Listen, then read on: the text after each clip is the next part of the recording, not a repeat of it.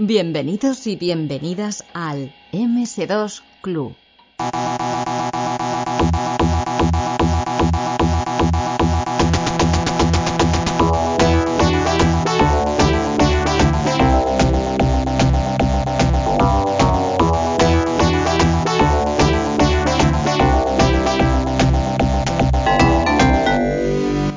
Hoy tenemos en el MS2 Club a una persona eh, que comenzó en la informática por su vertiente artística, en la música sobre todo. Bueno, si estáis leyendo el título del podcast, pues ya, ya sabréis quién es.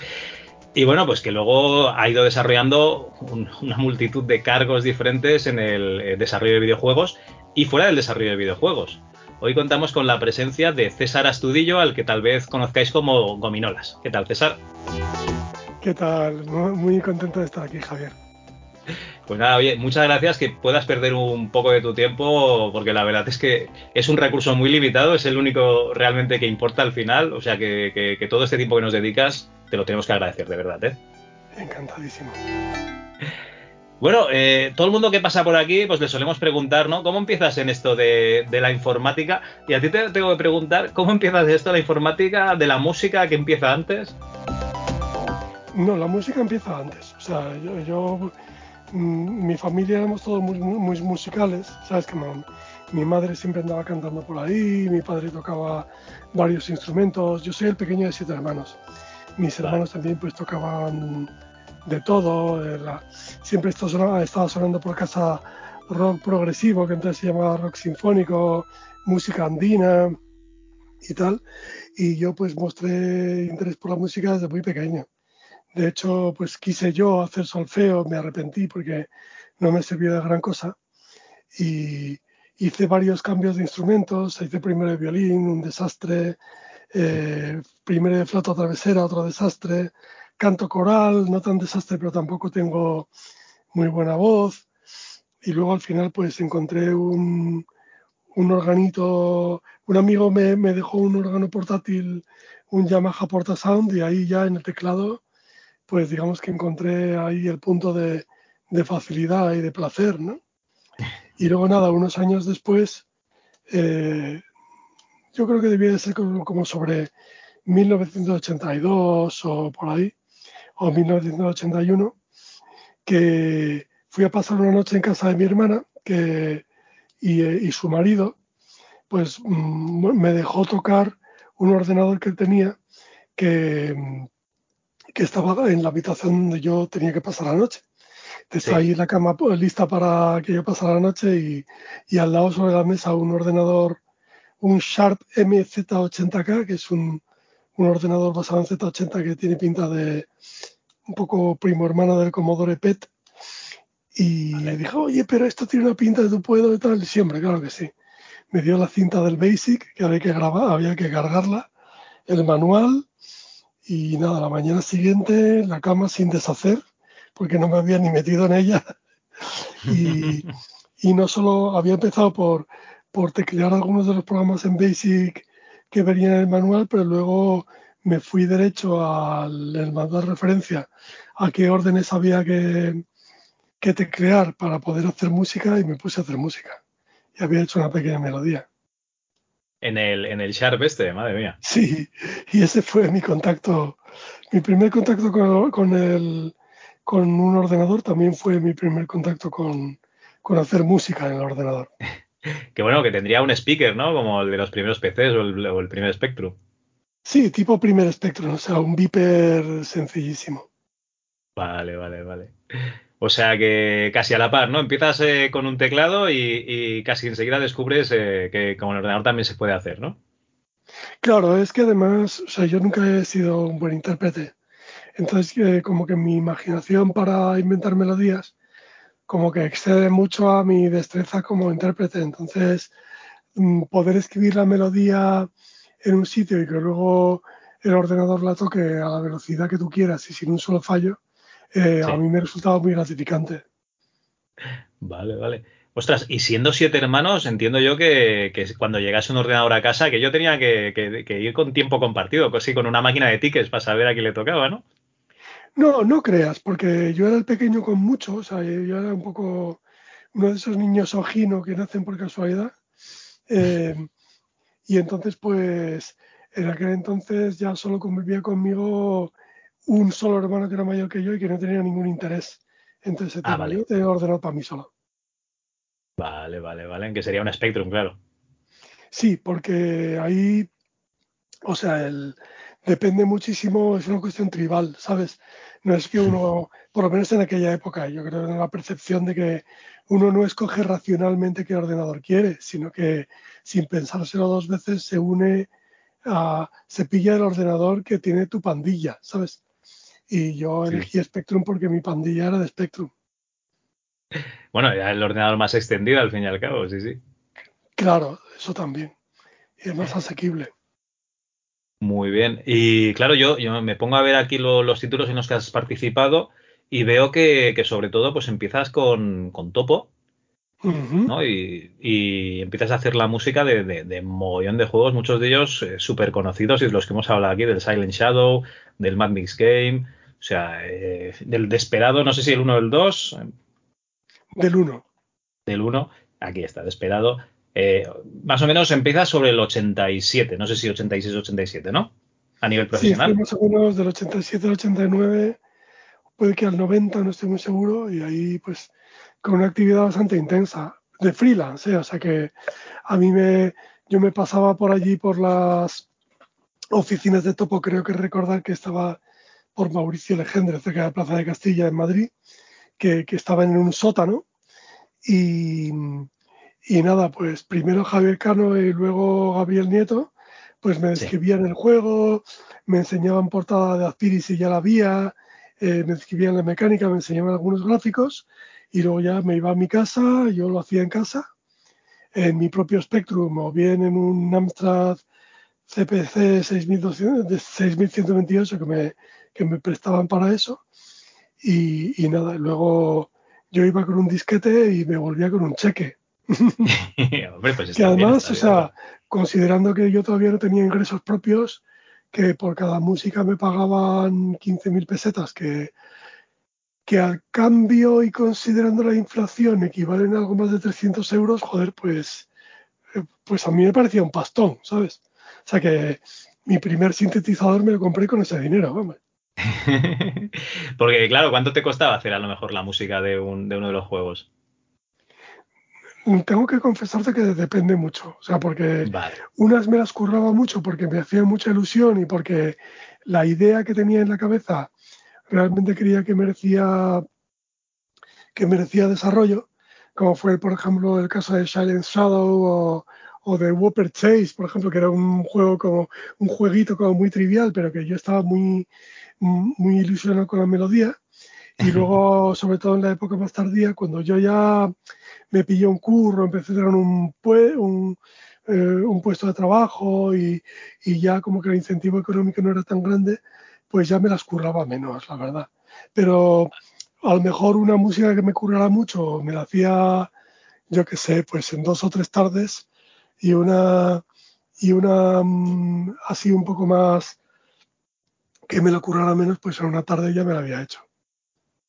Vale, vale, vale. Y yo como te confesé al principio de, bueno, cuando hemos hablado fuera de micro, no tengo ningún tipo de sensibilidad artística, entonces he tenido que acudir a una persona que sí que la tiene, que es Xavi San Martín, amigo de la casa, y les he dicho, oye, eh, que tengo aquí a, a César Astudillo Gominolas, eh, ¿qué le preguntarías tú como músico? Y entonces eh, me ha hecho un par de preguntas, lo que pasa es que me ha puesto un bloque de texto que si te parece bien, te lo voy a leer, ¿vale? Para que se entienda el, el contexto y luego hacemos, bueno, a ver si, si te parece bien contestar las, las dos preguntitas.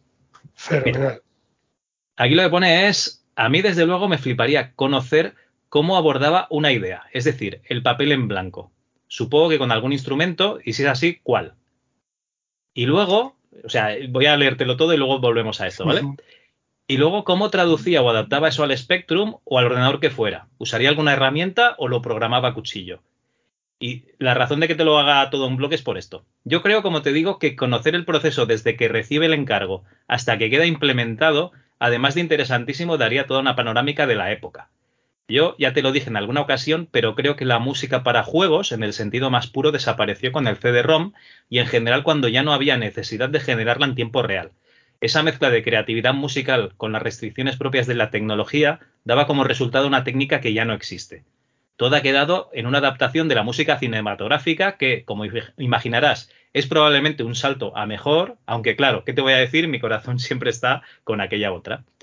Sea como sea, mis respetos y total admiración a Gominolas. Y si tienes ocasión, dile que yo fui el que compró el original del Mad Mix Game para PC. ¿Vale? Fue él, que lo sepa. ¡Qué guay! Oye, pues eh, unas preguntas excelentes, ¿eh? O sea, y muy. O sea, se nota que son preguntas pensadas. Pues mira, la primera era acerca de cómo era el proceso de creación, ¿no?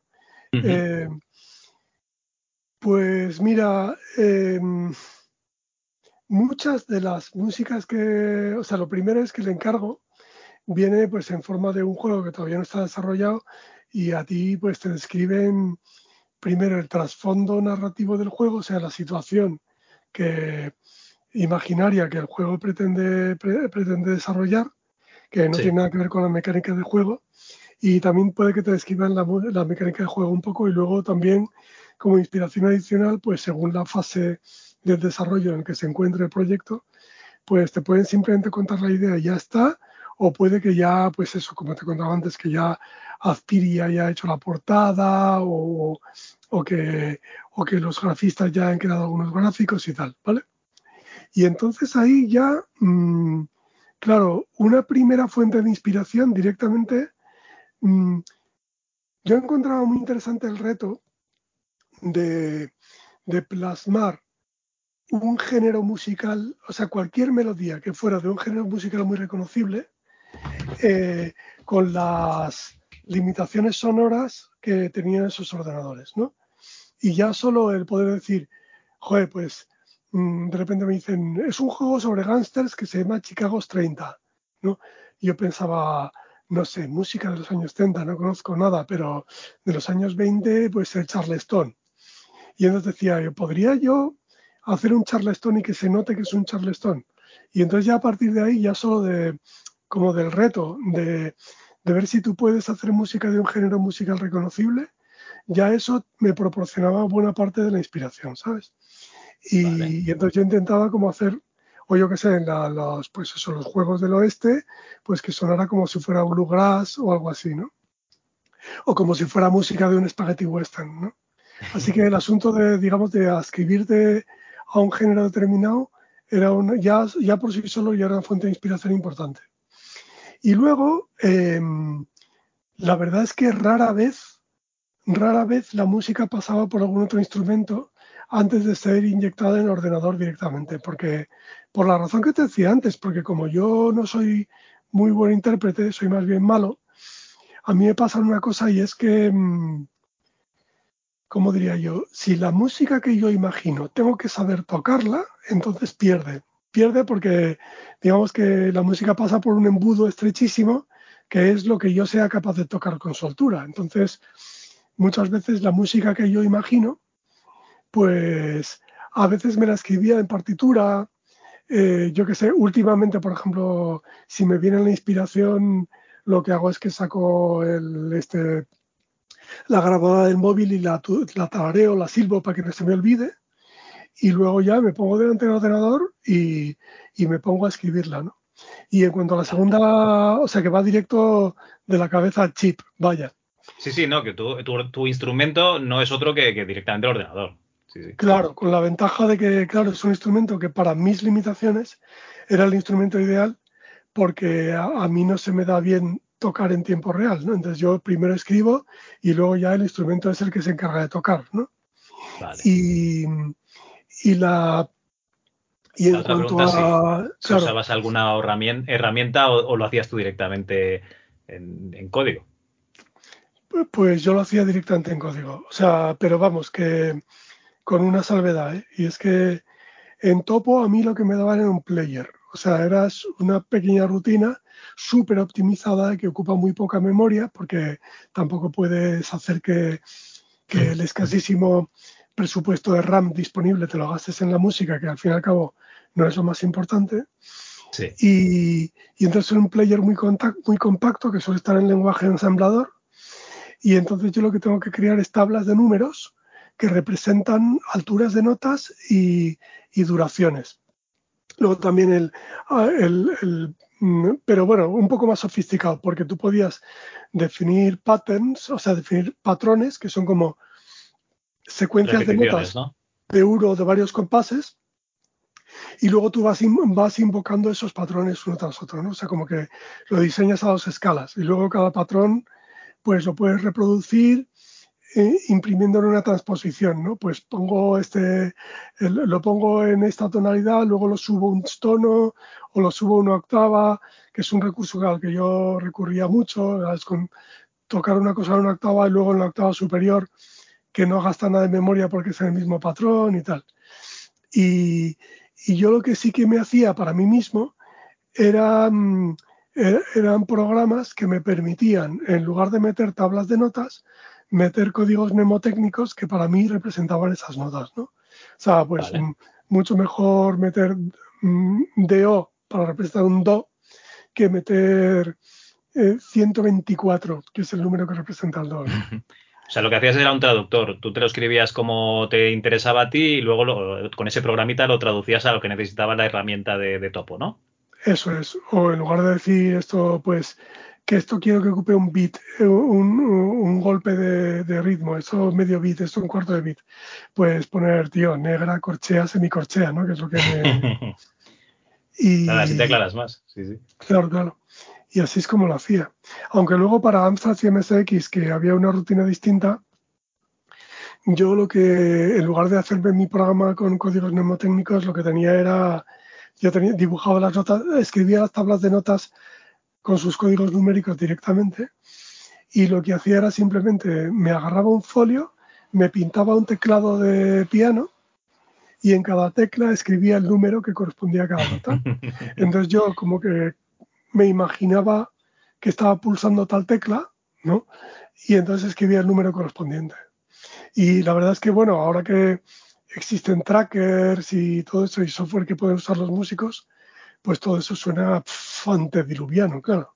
Pero una vez que cogí esa altura, la verdad es que te da una libertad tremenda. De hecho, años más tarde, cuando eh, hice como el último, la última música para un juego de 8 bits que he hecho, que fue la de, 2009, la de relevo, el, Attack of the Monster Zombies o algo así es. Invasion of the Zombie Monsters. Pues ya usé un tracker, ¿no? Porque me dijeron, mira, el player es este y este es el y este es el tracker mejor adaptado para ese, para ese player, que además lo puedes usar en tu Mac, porque o sea, no te hace falta ni tener un Spectrum, ni usar un emulador, ni nada. Y yo, ¡ay, qué bien, qué cómodo! Y me pareció infernal. O sea, porque era un tracker ruso bastante mal documentado eh, y las pasé canutas. O sea, yo que me hubieran dado la rutina en ensamblador como en los viejos tiempos. Claro, además han pasado, joder, habían pasado 2010, habían pasado 30 años ya, casi, como quien dice. Claro. 2009, no, 20 años, 20 años. Y luego lo que dice, recuérdame por favor el nombre de tu amigo, el que dices que es, que es este compositor de la oreja de Van Gogh. Xavi San Martín, Xavi San Martín. Es el, que, si tú ves la foto, el que toca el teclado. Pues Xavi está acertadísimo en lo que dice acerca de que no la música de videojuegos, pero sí determinado género de música de videojuegos que es ampliamente conocido como chiptune, o sea, como melodías para chips, sí. pues que pertenece únicamente a la época en la que tú tenías que escribir tablas de notas para alimentar un chip con unas capacidades y unas limitaciones determinadas. Y luego ya cuando puedes usar un digital audio workstation y puedes usar sonidos imitativos orquestales y todo eso, pues estoy completamente de acuerdo con Xavi que ahí el, como diría yo, pues como que el marco en el que trabajas es mucho más el de la imitación de la, mm, de, la banda sonora cinematográfica y entonces pues como que pierde identidad un poco, ¿no? Aunque también es verdad que genios como Griffith 87, por ejemplo, que siguen haciendo música para plataformas de hoy en día, eh, tanto directamente para chips, aunque sea de forma emulada, como música grabada, lo hacen siguiendo los mismos códigos estilísticos de aquella época, ¿sabes? Entonces, bueno, es una verdadera gozada. Y bueno, y todavía dentro de lo que es el juego indie, también hay gente que trabaja de esa manera, ¿sabes? Como que el hecho de que disfruten de los medios contemporáneos no les impide componer de una manera muy, con un espíritu chiptune, ¿no? O sea, con, es decir, con un espíritu de, pues de, yo que sé, hay unas cuantas cosas que son muy características de eso, como yo que sé, tener una polifonía muy limitada, em, mm, un tipo de melodías muy determinado, hacer trucos para poder trabajar con esa polifonía limitada, como por ejemplo, en lugar de hacer verdaderos acordes, hacer como arpegios muy rápidos, como sucesiones de, de, mm, de notas muy, muy rápidas, yo que sé, en lugar de te pongo un ejemplo, ¿no? Si yo quiero hacer un acorde de tres notas, ¿no? Toco simultáneamente las tocas pa, pa, pa, y las tres juntas suenan como un acorde mayor, ¿no? Sí. Pero, pero claro, es que te gastas todos los canales que tienes. Entonces, en lugar de hacer eso, haces brava, brava, brava, brava, muy rápido. Y entonces casi, casi parece que te estás, que estás oyendo el acorde, ¿no? Y esos y otros trucos muy característicos de, de cuando había limitación de medios, hay muchos músicos de ahora que los siguen utilizando, ¿no? Aunque técnicamente sean innecesarios, ¿no? Pero ¿has oído hablar de una tendencia de diseño que se llama el esqueuomorfismo? Uy, no, no, no, para nada. Pues mira, es como el esqueuomorfismo es la aparición vestigial de, de rasgos de diseño que ya no son necesarios porque son propios de, digamos, de funciones que se han perdido. ¿no? Eh, por ejemplo, pues, ¿sabes? Cuando compras jarabe de arce de este mm, eh, canadiense, que viene en una especie de garrafita que tiene una cita muy chiquitina a un lado, ¿no? Y eso es porque el jarabe de arce primitivamente se vendía en, en garrafas muy gordas, en garrafas de eso de un galón o más, que tú lo agarrabas realmente por esa asa, ¿no? Entonces ahora tú en el supermercado tienes unas garrafitas de cristal chiquitinas, pero siguen teniendo esa asa porque totalmente inútil, porque esa asa estaba en las garrafas anteriores, ¿no? Es un vestigio, ¿no? Eso es un vestigio. O por ejemplo, por ejemplo también eh, el uso de remaches en los vaqueros, ¿no? Pues era estructuralmente necesario antes porque eran unos, eh, eran unos pantalones que eran utilizados por gente que trabajaba en la mina, que, trabajaba en ranchos y que esos y que era una buena manera de darles una resistencia muy fuerte, ¿no? Y, y ahora son meramente decorativos, pero siguen estando ahí, ¿no? Porque un vaquero sin remanches, coño, pues no es un remache, no es un vaquero. Eh, y, y, entonces pues pasa un poco lo mismo. Eso, ese fenómeno lo llaman esqueuomorfismo y eh, o yo qué sé, la primera la primera generación de apps para iPhone y Android era muy esqueuomórfica porque todo, todo el diseño imitaba superficies de papel con todo el grano del papel. ¿Sabes lo que digo? Sí, sí, sí. Eh, Como las primeras páginas web, que lo primero que hacías era meterle ahí un, un GIF que ocupaba, bueno, un tile, ¿no? Y, pues eso, imitación a papiro o mármol o lo que sea, pues para darle como una textura, para que no quedase tan, tan soso. Sí, porque querías que fuera como muy natural y tal.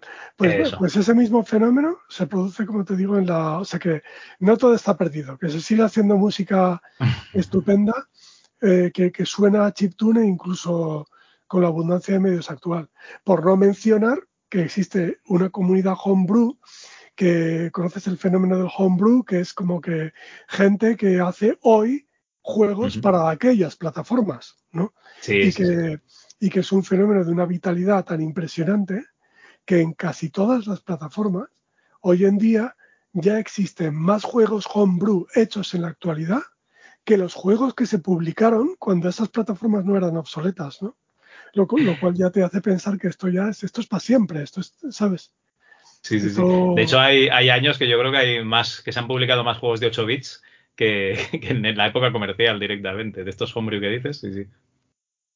Sí, porque además esa limitación de medios, joder, dentro de un, de un estudio indie, lo que te hace ver es que, mm, o sea, con los medios increíbles que tienen los videojuegos de ahora, no claro, tú no vas a pagar muchas sesiones orquestadas, un compositor, la orquesta para, para, interpretar, etcétera, pero sí que puedes tener un compositor que utilizando sintetizadores, un tracker o lo que sea, pues te haga un, una música, voy a decirlo así, con aroma antiguo, ¿no? Eh, a juego clásico. Claro, y no solo en el aspecto de la música, sino en el aspecto de los gráficos, del código, etcétera. O sea, como que tú puedes tenerla con un esfuerzo de un equipo de dos, tres personas y unos pocos meses. Eh, y, bueno, hay gente que, no se dedica a eso 100%, por supuesto. Y gente con sus curros y todo eso, pues eh, pueden tener la satisfacción de hacer un juego que está totalmente, mm, que es totalmente el estado del arte de lo que esa máquina es capaz de hacer, ¿no? Y encima con los medios de ahora, que, vas eh, rapidísimo programando, si sabes, claro, o sea, en el momento que sabes, eh, no tienes que compilar en vivo como se hacía, ¿no? Pasarle la información al Spectrum, cargar, probar, sino que lo haces en un ordenador mil veces más rápido eh, y editas en, vivo si quieres. Sí, sí. Claro. Bueno, que no te lo he dicho, que lo sepas, la, la, música de introducción del podcast está hecha para OP, ahora no recuerdo si es para el chip OPL o el OPL2, eh, por Xavi San Martín también. Qué bueno, qué bueno. Eso es de, yo creo que la hizo el año pasado, o sea, en 2022 aún se hace música en OPL. Qué maravilla. Bueno, ostras, eh, nos has dejado aquí un montón de recaditos con, la música. Eh, Topo, mm, tengo aquí apuntado que acaba de la producción de juegos de 8 bits en el 91, o sea, el ocaso de 8 bits para mí es del 90 al 92, estos tres años. Ya en el 93 ya no existe ningún juego 8 bits eh, hecho en España, comercial, ¿eh? Entonces, eh, tú sales un poquito antes, tú sales en el 89, ¿puede ser? Sí, puede que fuera el 89, sí, porque yo en el 88 eh, empecé a trabajar, tenía solo 21 años, pero empecé a curar como programador y, y la verdad es que o sea, ya tenía un sueldo y, ya el incentivo económico pues había desaparecido y por otra parte estaba ocupadísimo.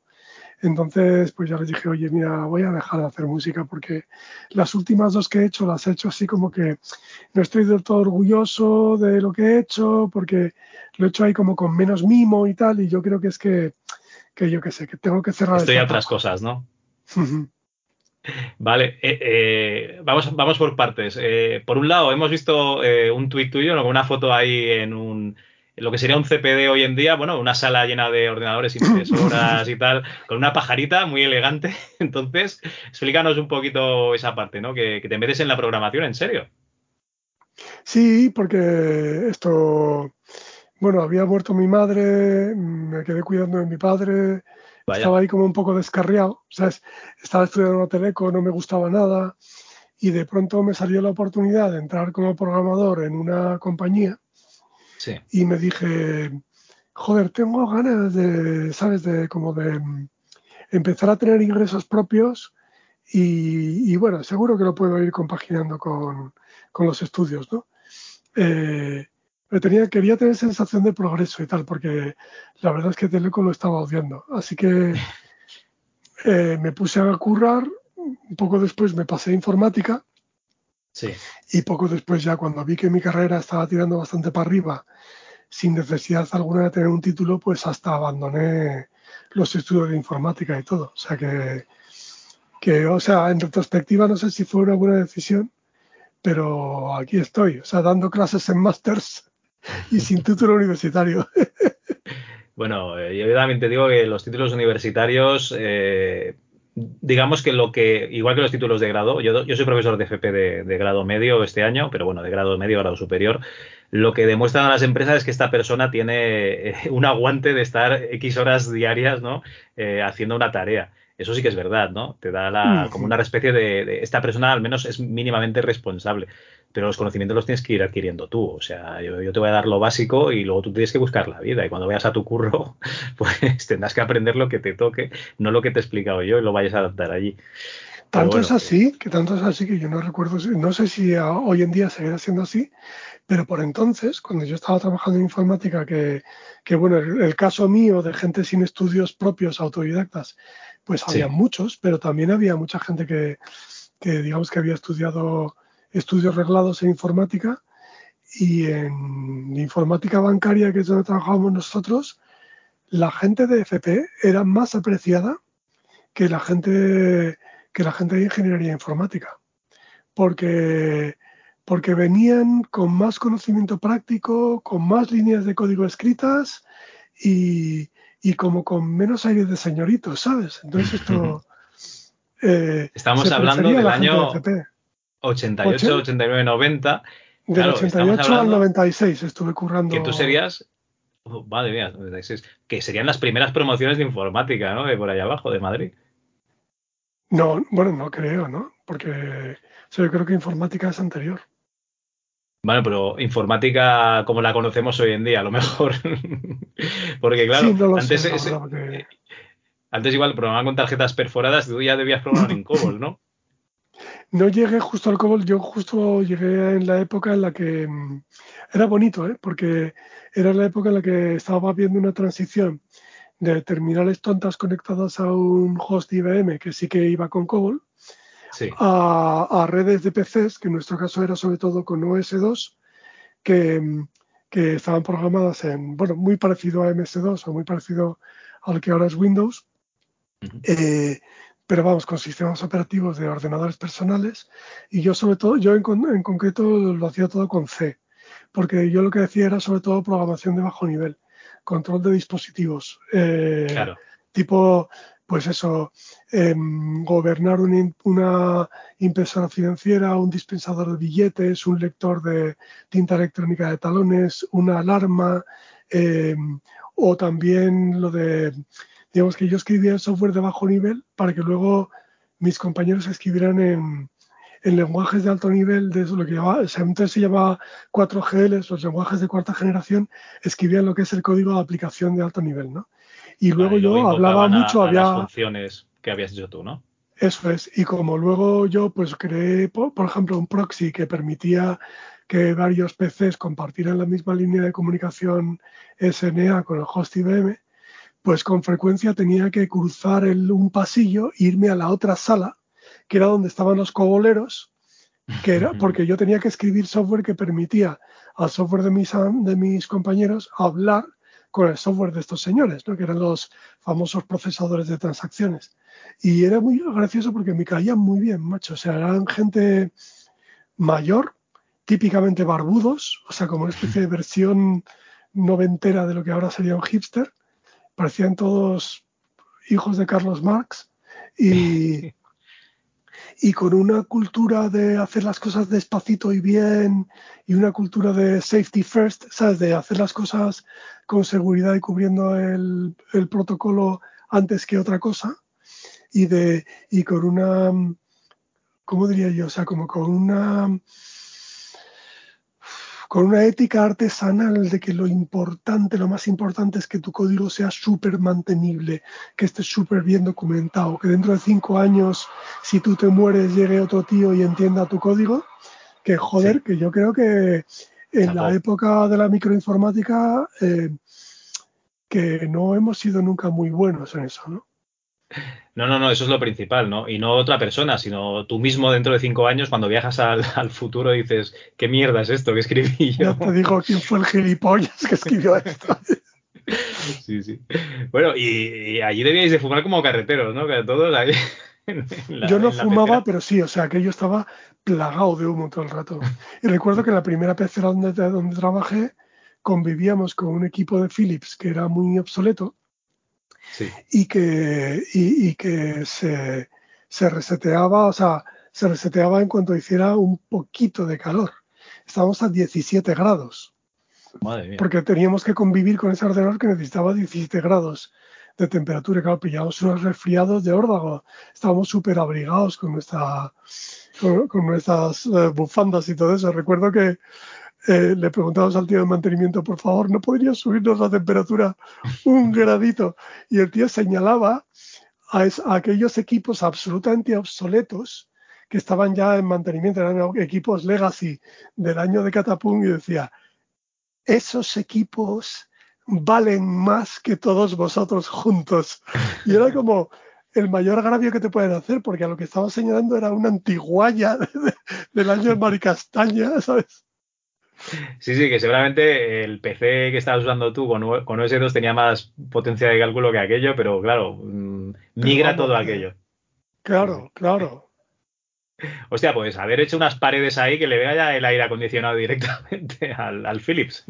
Sí, ¿verdad? Que haber traído un braserito, yo que sé, una catalítica, no sé. Madre mía. Hostia. eh, bueno, bueno, informática clásica. Muy bien. Vamos, vamos a volver a, a los 8 bits y ¿Nos puedes hacer un poco una radiografía? Porque tú seguías en contacto con la gente de Topo o ya cuando entraste, o sea, cuando hiciste estos últimos trabajos ya pasaste de, de, de estos estudios. Ya precisamente ya muy pronto va a ser eh, la feria Amstrad Eterno y en Málaga en esta ocasión. Y ahí voy a coincidir con varios ex compañeros de Topo, con Ricardo Cancho y con Julio Martín. Eh, eh, pero no, o sea, les veo muy de tarde en tarde, así como en Saraos, en eventos y tal. Y luego, bueno, aparte de eso, eh, como que la convivencia con ellos nunca fue muy intensa porque yo era un freelancer, ¿no? Entonces yo... Claro, te aparecías por la puerta, ¿no? Llevabas el disco y... Pero bueno, o sea, sí que yo me pasaba por ahí y me echaba la tarde con ellos, ¿sí? o sea, charlando y tal, y llegó a haber cierta amistad, ¿sabes? Pero no, desde luego, no el grado de, de convivencia que sí que tenían entre ellos los que estaban en plantilla, claro, que es que eso es otra cosa. Vale, vale, vale. Eh, me, sorprende un juego que veo, que es el, el Dracar, de Delta del año 90, del cual haces la música, y claro, digo, hostia, haces todo para topo, pero resulta que, Delta, que si no me equivoco era una compañía que luego, que se quedó con la, era Zafiro Delta o algo así, que se quedó con la parte de videojuegos de Zafiro, eh, que sacan el Dracar, ¿esto, esto cómo pasa esto? Es que no me acuerdo, macho. Yo solo me acuerdo que alguien me pidió una música y dije, bueno, ¿por qué no? Pues para ti también la hago. Si es que no tengo ninguna exclusividad, ¿sabes? Eran eh, Carlos Doral y Mario de Luis. Claro, y, Mario, y vamos, Mario de Luis yo creo que me contactó a puerta fría, ¿eh? Lo que pasa ah, es que luego con Mario de Luis seguí colaborando, porque, porque Mario luego fue, bueno, ya sabes que, bueno, él montó Hammer, con posterioridad y luego... Bueno, primero DDM, ¿no? Y luego, y luego Hammer cuando se juntó con Noria. Pero es que también él tenía, para una editorial, él era el director de dos revistas, una que se llamaba Solo Programadores y otra que se llamaba PC algo, ya no me acuerdo, PC... No sé. tenía superjuegos, solo programadores. Yo, yo creo que en prensa técnica tenía, tenía bastantes. bueno, de hecho, prensa técnica sería solo programadores del superjuegos debía ser de la otra, de Tower o... Bueno, es que tenía, ahí hay un mm. follón de editorial. el caso es que yo fui colaborador regular gracias a, digamos, a la relación que ya había empezado con Mario de Luis. Pues fui colaborador regular de solo programadores. Yo tenía una columna que se titulaba Cartas del Iluso. Que resulta ¿Del iluso? Cartas del Iluso. Que son las letras de César Astudillo cambiadas de orden. Vale, vale, vale. Hostia. O sea que si ahora voy al garaje que tengo unas revistas antiguas y, busco un solo programadores, igual me encuentro con tu sección por ahí, ¿no? Si es de los primeros, es posible, sí. Y, luego de, que, las puedes buscar en archive.org. Era sobre, sobre ser programador. O sea, no más bien sobre la vida de un programador, sobre más que sobre programación, ¿sabes? Sobre, en fin, la frustración de, de De hecho, si tú buscas en Google ahora mismo, entre comillas, si los programadores fueran albañiles, esa fue eh, probablemente mi, mi, columna más de más éxito y todavía encontrarás ciento y pico de sitios donde esa columna está copiada. Porque hace como una especie de, digamos, de, como de parábola de a través de cómo sería un, un proyecto de informática si fuera un proyecto de construcción, de, edificación, eh, pues, eh, pues es toda una, toda una queja sobre la forma totalmente exenta de metodología, totalmente chapuza en que, en que se hacen muchos proyectos. Vale, no, no, eh, estaba silenciado porque lo estaba buscando y lo tengo, lo tengo aquí delante. Publicado en la sección Cartas del Iluso de la revista Solo Programadores número 19 en marzo de 1996, por si lo queréis buscar, si los programadores fueran albañiles. Pues nada, esto le echo un ojo en, un rato cuando acabemos. Es muy divertido. Ostras. muy divertido. Hostia, pues entonces tu, tu faceta de, de, informático serio, coño, pues estás ahí programando a tu PC y luego estás también aquí metido en, una sección de, de programadores. Joder, muy bien, muy bien. Sí, sí, sí, es que fueron nueve años, macho, de mi vida. O sea que. Pregunta, con la gente de Dracar, entonces serías freelance igual, ¿no? O sea, entregaste tu trabajo y tal. Vale. Y también hay una cosita aquí de Short Trapa, que es el, triple, el triple comando. que claro, que esto, eh, el triple comando en sí, pues bueno, te puede hacer gracia y tal, pero. Eh, y Shortrapa. Pero eh, luego resulta que Shortrapa pasó a llamarse Paradise y, la persona que estaba detrás era Juliana Darcón. O sea que tú empezaste en el 88 ya a trabajar en una empresa que luego acabaría, eh, por cosas que nos explicas luego un poquito, eh, siendo Piro, ¿no? Correcto, ahí estaban Juliana, los fundadores eran Julián Alarcón mm, y, Alberto Blanco, y, la, empresa tenía participación de los hermanos Pérez Olset, que eran por entonces los, bueno, pues eh, los, dueños de, la distribuidora Proin. Mm. Y allí, bueno, yo me había cansado ya de la informática de la informática de corbata porque tenía el corazón partido un poco entre, entre mis aspiraciones artísticas de producir contenido contenido así artístico, de dibujar tiras cómicas, de hacer música y cosas así, y, lo de ser programado por otro, ¿no? O sea, un poquito de crear cosas, ¿no? Claro, entonces yo lo que quería era fusionar las dos cosas, ¿no? Quiero seguir haciendo tecnología, pero de una forma más creativa.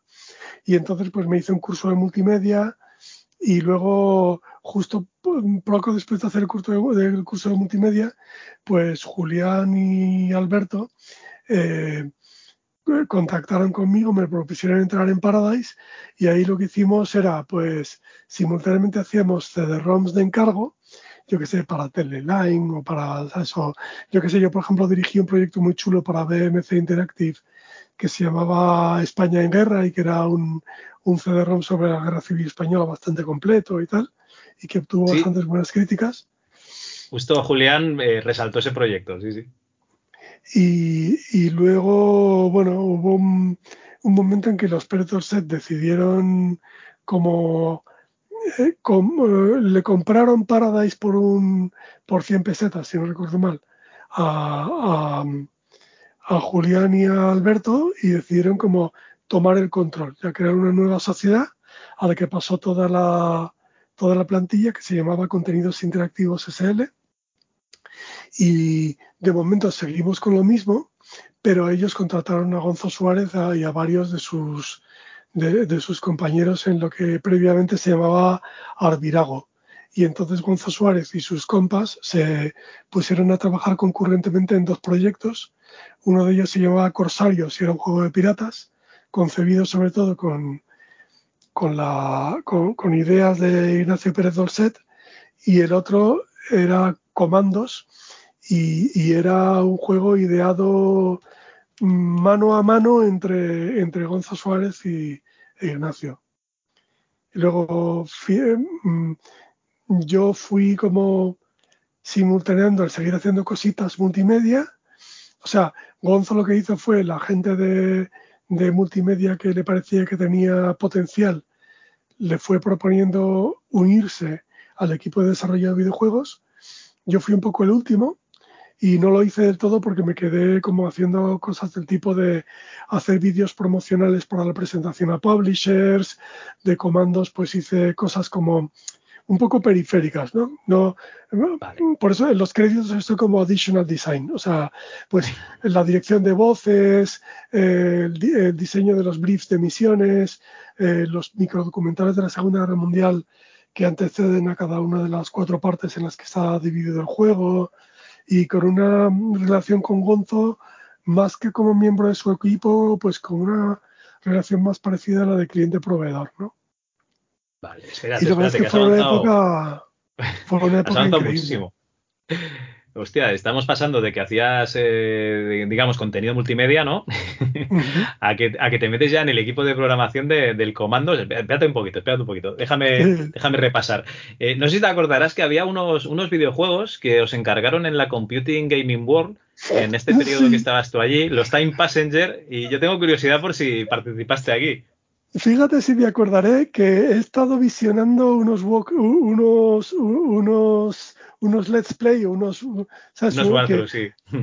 que, que, están en YouTube, o sea que lo puedes ver. Y esto, yo hice el guion de los dos primeros. Vale, el de la prehistoria me parece que era el primero, ¿no? Sí, y el de Egipto. Y el de Egipto. vale, y. Mira, te puedo, te puedo decir una. La música, ¿cómo no la hiciste? Dime, dime, dime.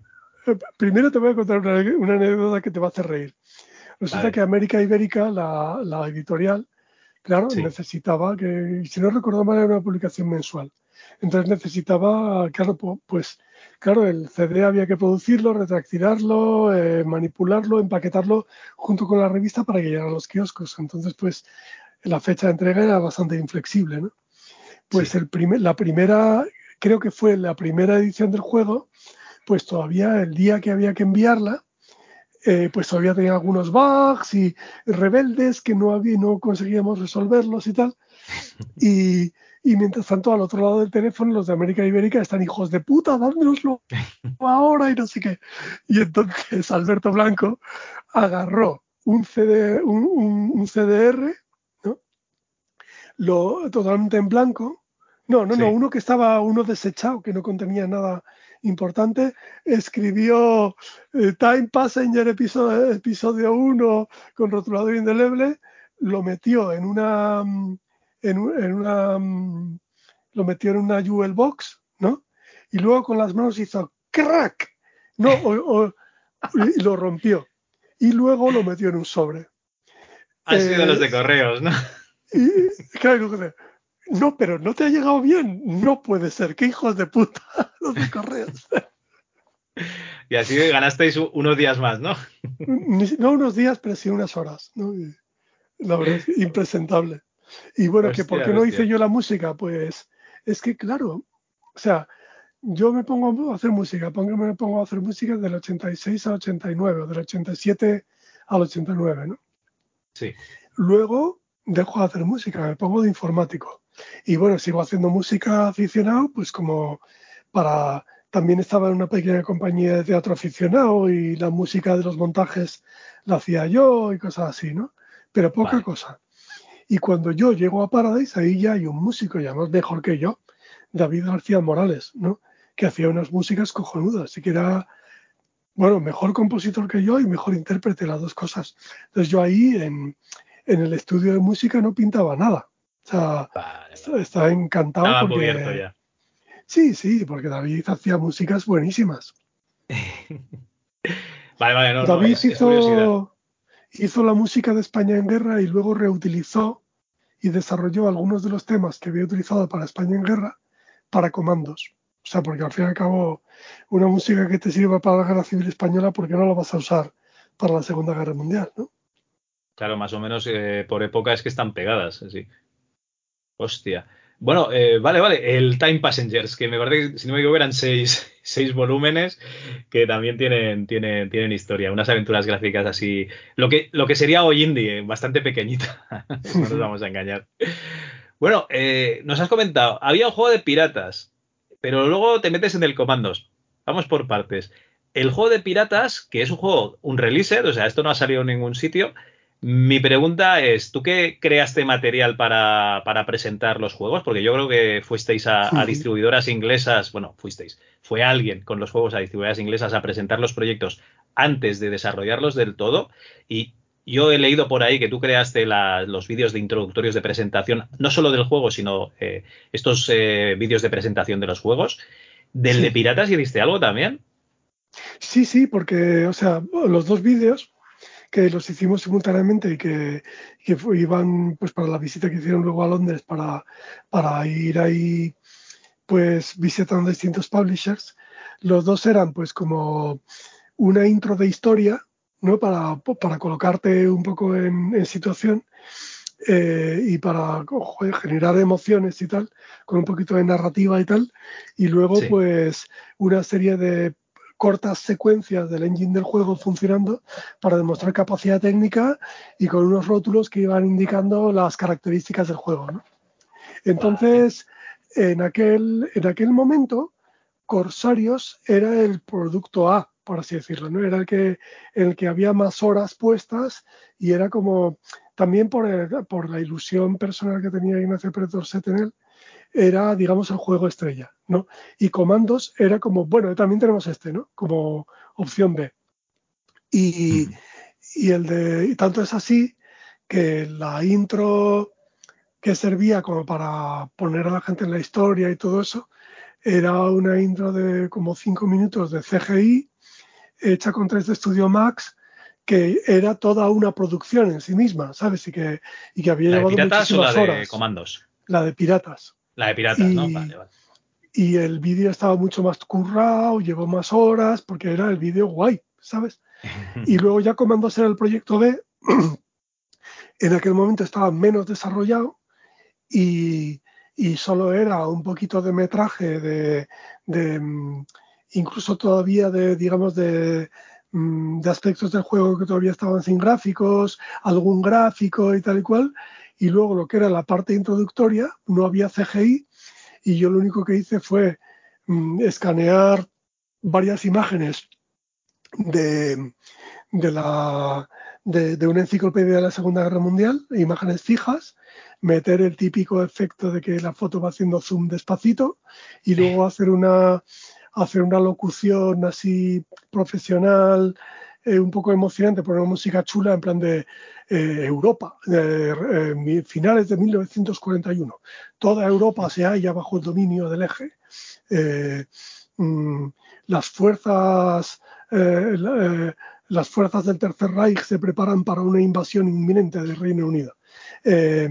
Y, y justo ese, mm, ese vídeo fue el que luego, mm, esa misma narración así como de, ¿sabes? Pero hay un hombre en el ejército británico que no se resigna a jugar un papel pura- meramente defensivo, el coronel Dudley Clark, eh, que, que idea la, digamos, la fuerza de los comandos, que es una fuerza combinada, que no es ni de mar, ni de tierra, ni de aire, y que, y que funcionan con cero burocracia y solo hombres muy capaces, diestros en el manejo de todo tipo de armas y, y dispuestos a reaccionar, o sea, sin un plan, ¿sí? simplemente con... Sí, sí, como si fuesen los 12 del patíbulo o un equipo de es. estos. Vale. Y entonces eh, el propio Dudley Clark en un texto decía, eh, nada, nada de planes, nada de burocracia, solo hombres capaces y la tarea que tienen entre manos. ¿no? Esto es revolucionario, decía el Claro, propio claro. Dudley Clark. Y, y eso fue lo que inspiró el, el crear, el crear un juego así. ¿no? hostia, y, es y que. nada, que, que hicimos aquello en una tarde, ¿sabes? Porque, porque era un poco el proyecto, el proyecto B. Sí, sí, tenemos Fíjate, esto también, ¿no? O sea, esto es lo que queremos vender y luego si, si falla todo, pues tenemos esta otra cosa aquí, en la recámara. Eso es. Y al final, fíjate que fue ese segundo proyecto el que atrajo eh, el que atrajo el interés de los publishers. No, no, y encima con, gracias a tu presentación, o sea que no, no te puedes quejar, ¿eh? que tú vendiste el comandos a, a los publishers.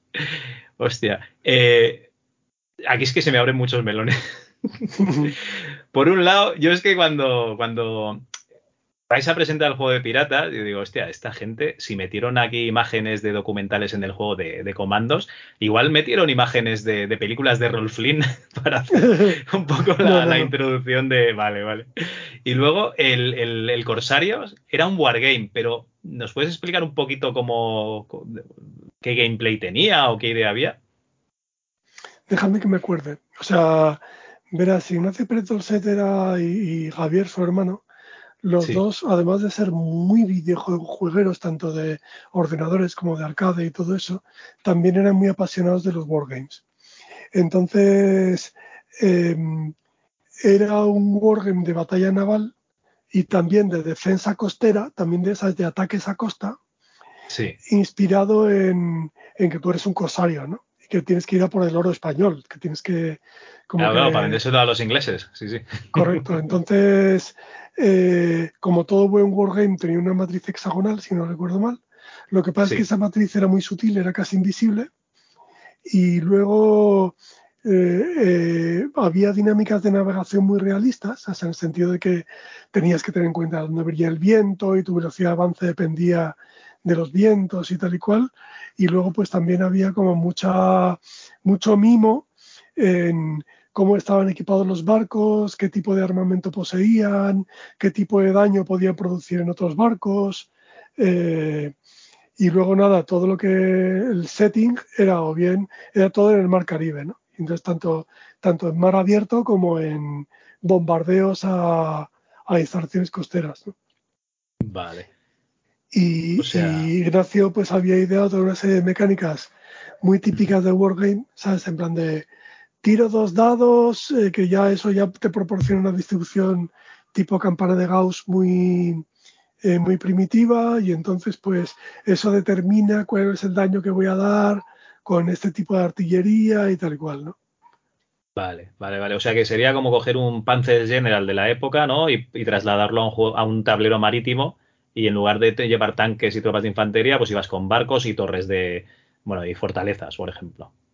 Algo así, algo así, aunque vale, vale, Que, si quieres más detalles yo creo que vas a tener que, que seducir al propio Ignacio. Ah, no, no te, no te preocupes, ¿eh? que yo con, con esto ya me, doy por satisfecho. Y igualmente está bien, ¿no? Que, los ingleses entre matar nazis y robar oro a los españoles, pues elijan matar nazis, que también es, es una cosa que, pues claro, que se vayan para el norte a dar por saco allí a Alemania. Por cierto, hablando de, hablando de matar nazis, eh, te voy a dar también una anécdota interesante sobre comandos. Eh, la localización al alemán, o sea, aquí en, Madrid grabamos todas las voces, ¿vale? En inglés, en alemán, bueno, creo que era solo en inglés y en alemán, si no recuerdo mal. Eh, pero la localización al alemán, en Alemania por entonces había unas reglas de contenido muy estrictas, ¿no? Entonces, por ejemplo, una de ellas es que no podías, no podías representar cadáveres, otra era que la sangre no podía ser roja, eh, y la otra era que la cruz gamada no podía aparecer, no, no, no podía haber aparecer signos relacionados con el, nazismo de ninguna manera. Entonces, esto em, no podía aparecer la cruz gamada y tampoco podía aparecer Adolf Hitler, ¿no? Entonces, eh, tuvimos que hacer versiones más cortas de los vídeos introductorios en los que no hubiera imágenes de Hitler, en los que no se hiciera referencia al Tercer Reich y no sé qué. Y luego lo que a mí me parecía, bueno, el nivel de absurdo era tremendo, porque la sangre era verde fosforito, pero además el, marine, que es el, más fortachón, eh, cuando mata a alguien puede acarrear el cadáver a hombros para llevarlo, para, para, para quitarlo del cono de visión de los demás. Porque cuando y que no lo vean ni den la alarma. Ven un cadáver, dar la alarma, ¿verdad? Pues como no puedes representar cadáveres, cuando matas a un alemán, inmediatamente aparece una lápida como representando y entonces lo que hace lo, que hace el marine es cambiar la lápida de sitio lo cual es idiota ¿no? Y luego lo, más gracioso era que el barracón donde suelen estar los alemanes que, muchas veces lo que quieres es destruirlo pues nosotros habíamos puesto una bandera nazi porque nos parecía como más respetuoso para los alemanes no pero decía joder supongo que los alemanes preferirán hacer explotar un barracón lleno de nazis, porque son nazis, ¿sabes? Que hacer explotar un barracón con la bandera de la Wehrmacht, porque al fin y al cabo son soldados alemanes. ¿Sabes lo que digo? Así que por eso, por eso poníamos una bandera nazi. Pero claro, como no puedes usar la cruz gamada, pues precisamente Alemania es el único país donde tenías que poner una bandera de la Wehrmacht. Hostia, en otros juegos lo que hacen es inventarse como un símbolo diferente a la, a la esvástica y lo meten en una bandera roja con un símbolo random, ¿sabes?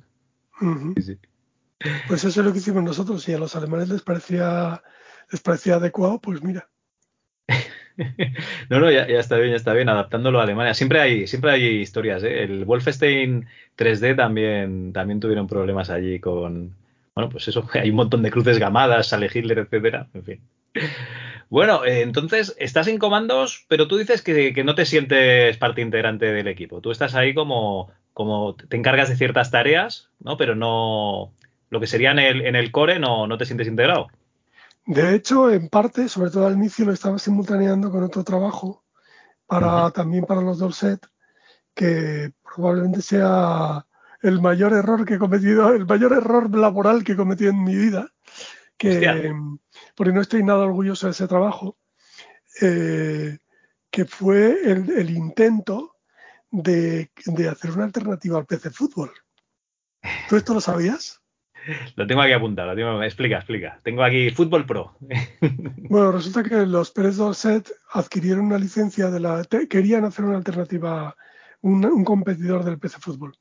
Entonces crearon una sociedad para... crearon una... Claro, crearon una sociedad paralela que se llamaba Sports Interactive y habían encontrado un desarrollador británico que se llama Crash, como tengo un crash con no sé qué. y porque crash en inglés también quiere decir zumo, zumo como en orange crush, zumo de naranja, ¿no? Entonces estos se llamaban crash. Recuerdo que su logo era como una salpicadura, ¿no? Porque era como de exprimir algo, ¿no? Y estos señores habían creado un juego que se llamaba Soccer Nation. Se llamaba Soccer Nation y no Football Nation porque querían venderlo en Estados Unidos. Y, era, realmente era una especie de, de, PC fútbol porque era un arcade de fútbol que también era un manager. Y además tenía la, la supuesta superioridad sobre el PC fútbol de que iba a tener, y de que ya estaba medio en desarrollo, una versión online en la que ibas a, o sea, que tú como manager ibas a poder enfrentarte a otros managers online. Hostia, ¿de qué año estamos hablando? Del 98. Hostia, 98 yo no tenía ni internet en casa, madre mía. Venga, adelante, versión online. Total, que pensábamos que aquello podía, bueno, Dolcet pensaban que aquello podía ser un, un PC, PC Football Killer, ¿no? Entonces, a mí me pusieron de jefe de proyecto de la localización al español que era bastante más que una localización, porque todos los gráficos de fondo de pantalla, de, estadios, primero los gráficos de fondo de pantalla los cambiamos todos porque los que tenían ellos eran más feos que pegar a tu padre, ¿no?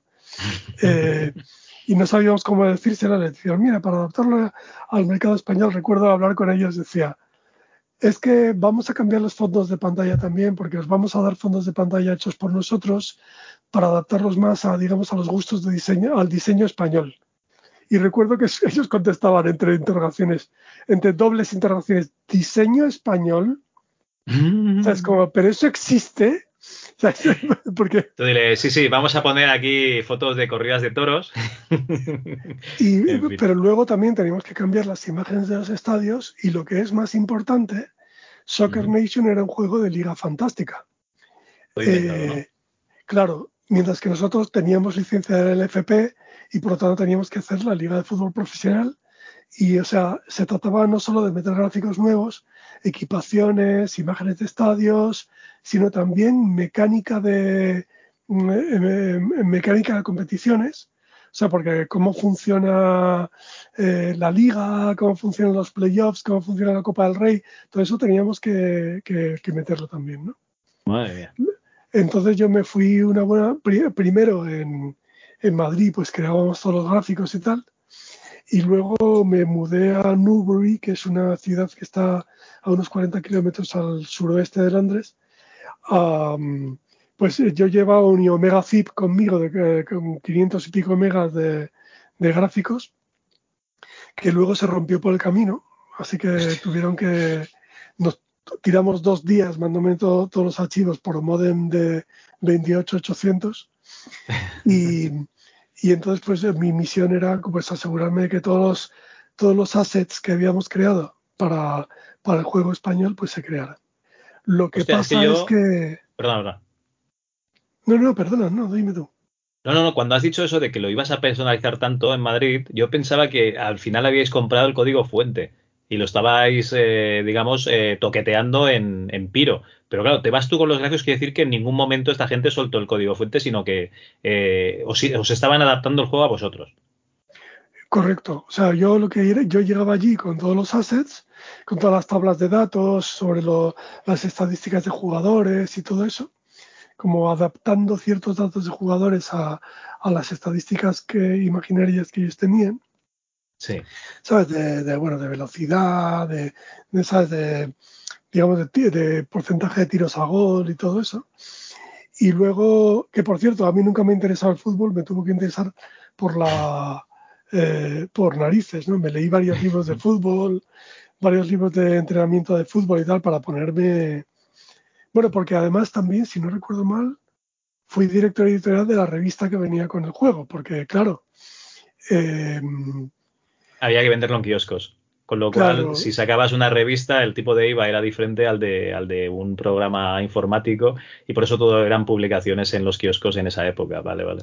Correcto, porque si tú consigues que tu, que tu producto informático tenga un ISBN, cosa que estás justificada porque el CD-ROM vaya acompañado de, aunque sea el más mínimo folletito, eh, el más mínimo, digamos, producto editorial, ya, ya funciona con el IVA propio de, de, la industria editorial. Y entonces ya pues, eso era práctica habitual en todo, el, todo ese género de software que se vendía en kioscos.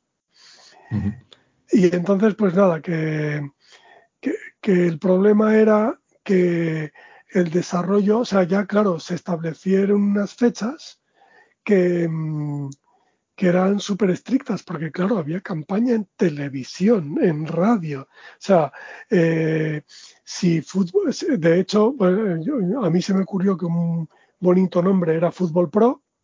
Esto, el, y si, si Piece Fútbol tenía a Michael Robinson, nosotros teníamos que tener una figura a la altura de eso.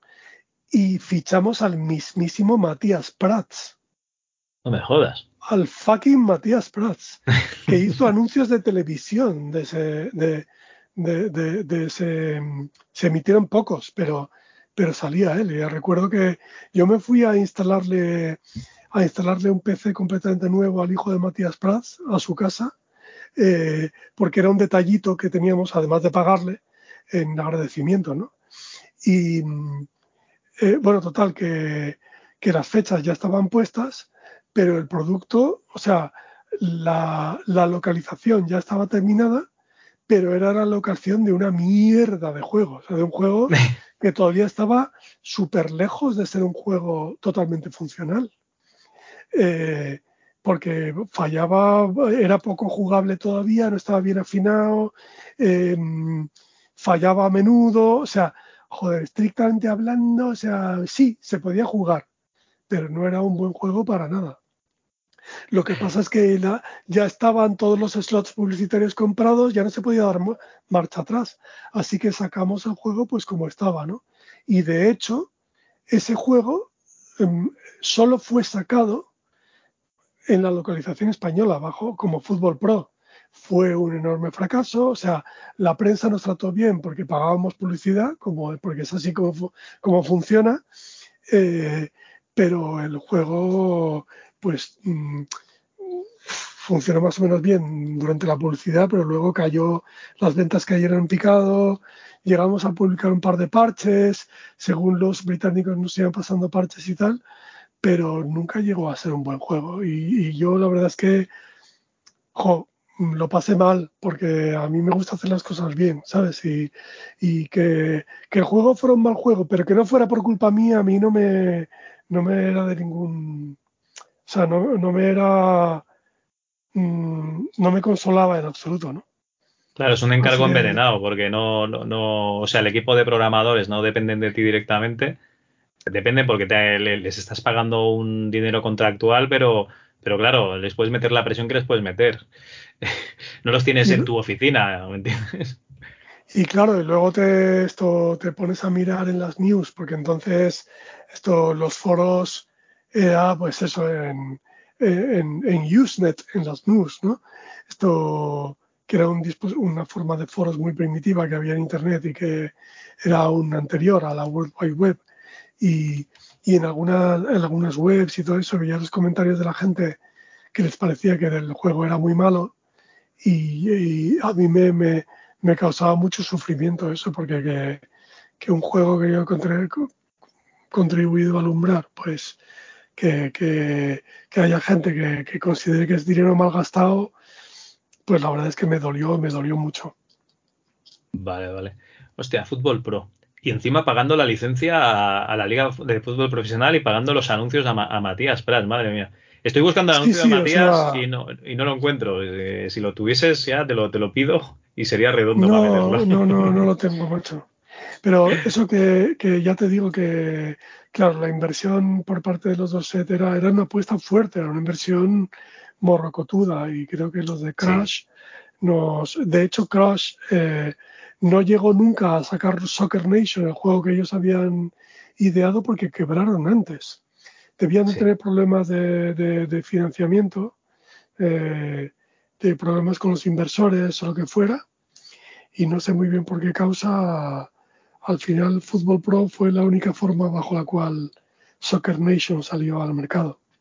Y de forma prematura y salió un juego a medio cocer y, y ya te digo, pues fue muy frustrante para mí. Ya, ya no, porque además tenías ambiciones, bueno, había ambiciones ahí. Eh, en el 93, si no me equivoco, 92-93, sacan la, la gente de, DDM, tu amigo Mario de Luis, sacan el, el, USA Soccer y intentan hacer lo mismo, un, un, PC fútbol, no killer en ese momento, porque PC fútbol acaba de empezar, estaba el simulador de fútbol profesional, pero una imitación ¿no? al, al PC fútbol. O sea que, que, bueno, yo creo que hasta que no entran los FIFAs y todos estos juegos de consola y tal, y, se va un poco dinámica multimedia a la porra, no, el PC fútbol era el, juego que había en, de fútbol, el único. Bueno, este es curioso, es de estos juegos de, Piro que nadie habla. Es que no era de Piro, era, era de los bueno, pero era de Sports Interactive. Es que ni siquiera societariamente era de contenidos interactivos, que era la sociedad que hacía Piro Studios. Era un, una venture, o sea, una aventura, un emprendimiento totalmente paralelo. Probablemente, no sé los detalles, pero probablemente porque, porque incluso tenía accionariado distinto, ¿sabes?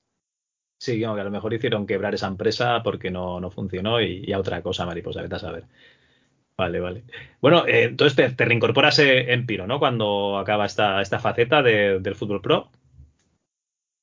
Sí, bueno, yo estuve trabajando en los dos proyectos simultáneamente todo el tiempo. Ah, vale, vale, vale, perdona, perdona. Yo era de contenidos interactivos, pero trabajaba para Sport Interactive.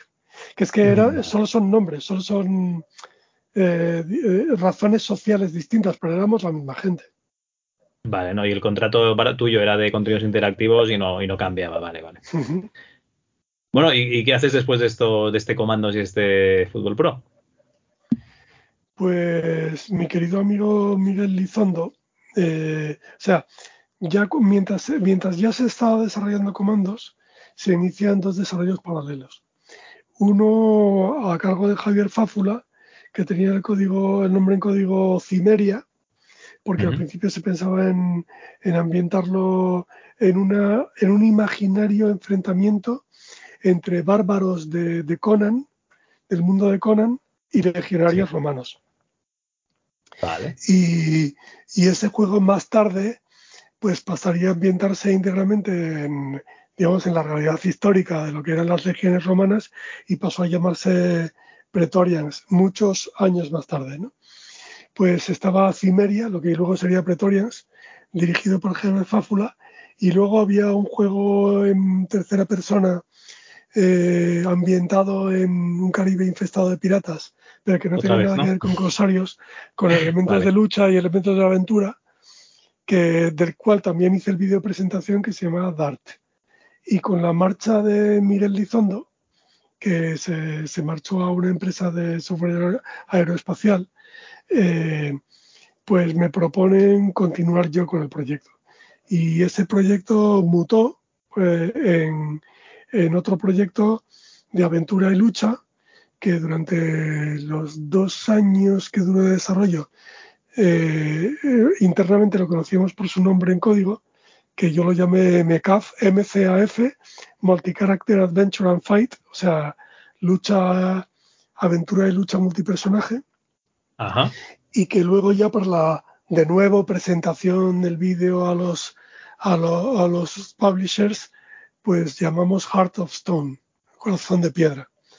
Y era un, era un juego que estaba ambientado en, en el Renacimiento tenía por, protagonista a Michel de Notre Dame, que es como se llama realmente Nostradamus, eh, y, es un equipo de siete personas que, están intentando como encontrar antes que nadie la tabla de Salomón, que es una reliquia, es un rollo muy código da Vinci, ¿no? Como una, una reliquia de, buscada por todos los eh, alquimistas y no sé qué, porque hay un malo que si no recuerdo mal es el tío del propio Michel, que, mm, que, quiere, que, ha, conseguido una fórmula para, transformar, para dar vida a las estatuas. Eh, y, entonces, pues tú lo que tienes es que pelear con las estatuas a las que esté Señor David, ¿no? Y pasas por ah. Francia, por Mont Saint-Michel, pasas por, em, por el Vaticano, eh, pasas por el norte de África, por Jaén, pasas por el mismísimo Jerusalén y visitas la mezquita de la Roca. Em, o sea que em, eh, era como toda una por, Constantinopla, todo lo que es un poco la Europa de la Baja Edad Media y del Renacimiento y también, y también visitas un poco el terreno islámico, ¿no? Eh, en, tema cruzadas, Saladino, eh, la verdad es que... Y luego tenía una mecánica de juego muy chula, que era que era todo en 3D, pero con vista un poco pseudo isométrica, como una vista elevada y pasabas por momentos de aventura en los que tenías que resolver determinados puzzles con historia así bonita, pero con un poco de coña, casi con una mezcla así como con un espíritu no muy distinto del que pueda tener una aventura de LucasArts. Vale. Pero que luego ya entrabas en determinadas mazmorras donde, donde tenías que, que escoger a tus, a tus luchadores para poder superar etapas de lucha que se basaba en una mecánica que habíamos inventado que, tenía muy buena pinta. Lo que pasa es que una especie de, de, diablo con más de un personaje. Sí, pero con más de era como em, con una fuerte con un fuerte énfasis en tácticas que exigieran la coordinación de, personajes. Era como, por ejemplo, uno puede desplazar piedras modulares, entonces las puede desplazar de modo que, los enemigos se quedan todos atascados en un sitio. Y mientras tanto otra, que es la arquera, pues puede, puede dispararles a placer desde una posición elevada, ¿no? o esas cosas así, ¿no? Como con... Sí, sí, combinando las habilidades de los personajes. Sí, con una complementariedad muy chula de armas de rango, con, con, cuerpo a cuerpo, con poder mover objetos, o sea, con una cierta, o sea, no solo elementos de complementariedad de los distintos personajes, sino de también de utilizar el espacio y de modificar el espacio. Eh, yo qué sé, por ejemplo, uno podía verter agua, ¿no? Y el agua se desparramaba y luego otro con una especie de dispositivo electrostático extraño, podía electrificar el agua y todos los que estuvieran pisando ese agua se electrocutaban, ¿no? Pues cosas así. Así con ciertas eh, licencias y ciertos anacronismos y tal. Vale. No, no, eh, yo he hecho una A en medio de tu explicación, porque claro, lo del Heart of Stone, cuando has dicho lo de animar eh, estatuas, digo, coño, claro, el corazón de piedra, vale, vale. Ahí, ahí ya lo he pillado. Y esto, digamos, sería... La era que, o sea, eh, muy temprano en el juego te, te, das cuenta de que ellos han utilizado una piedra especial para, para no me acuerdo qué, ¿vale? Pero luego se dan cuenta que el solo hecho de tocarla les ha como infectado de una cosa que les va a convertir a ellos en piedra. Eh, y por lo tanto eso es el, elemento que, digamos que, limita que, limita los días que puedes jugar el juego, ¿sabes? Como que si no resuelves los enigmas a tiempo, pues pierdes el juego porque todos se transforman en piedra, ¿no? Y no solo están evitando, o sea, están también luchando por su propia supervivencia, ¿no? Vale. Vale, vale. Y todos los eh, personajes los lleva el mismo jugador, entiendo. Aquí no había juego online, ¿no? No, no hay juego online, los llevaba el mismo jugador. Lo que pasa es que, digamos que el desarrollo, o sea, en aventura, por supuesto, era pues, point and click, pero luego esto, como que tú controlas a un personaje cada vez y los demás te siguen. Y luego en la, la mecánica de lucha era guapa, guapa, ¿eh? O sea, era un point and click en el que tú tenías que, controlar a varios personajes simultáneamente, pero los personajes tenían cierta autonomía de acción eh, parecida a la de un juego de estrategia en tiempo real que te permitía pues controlar varias unidades al mismo tiempo.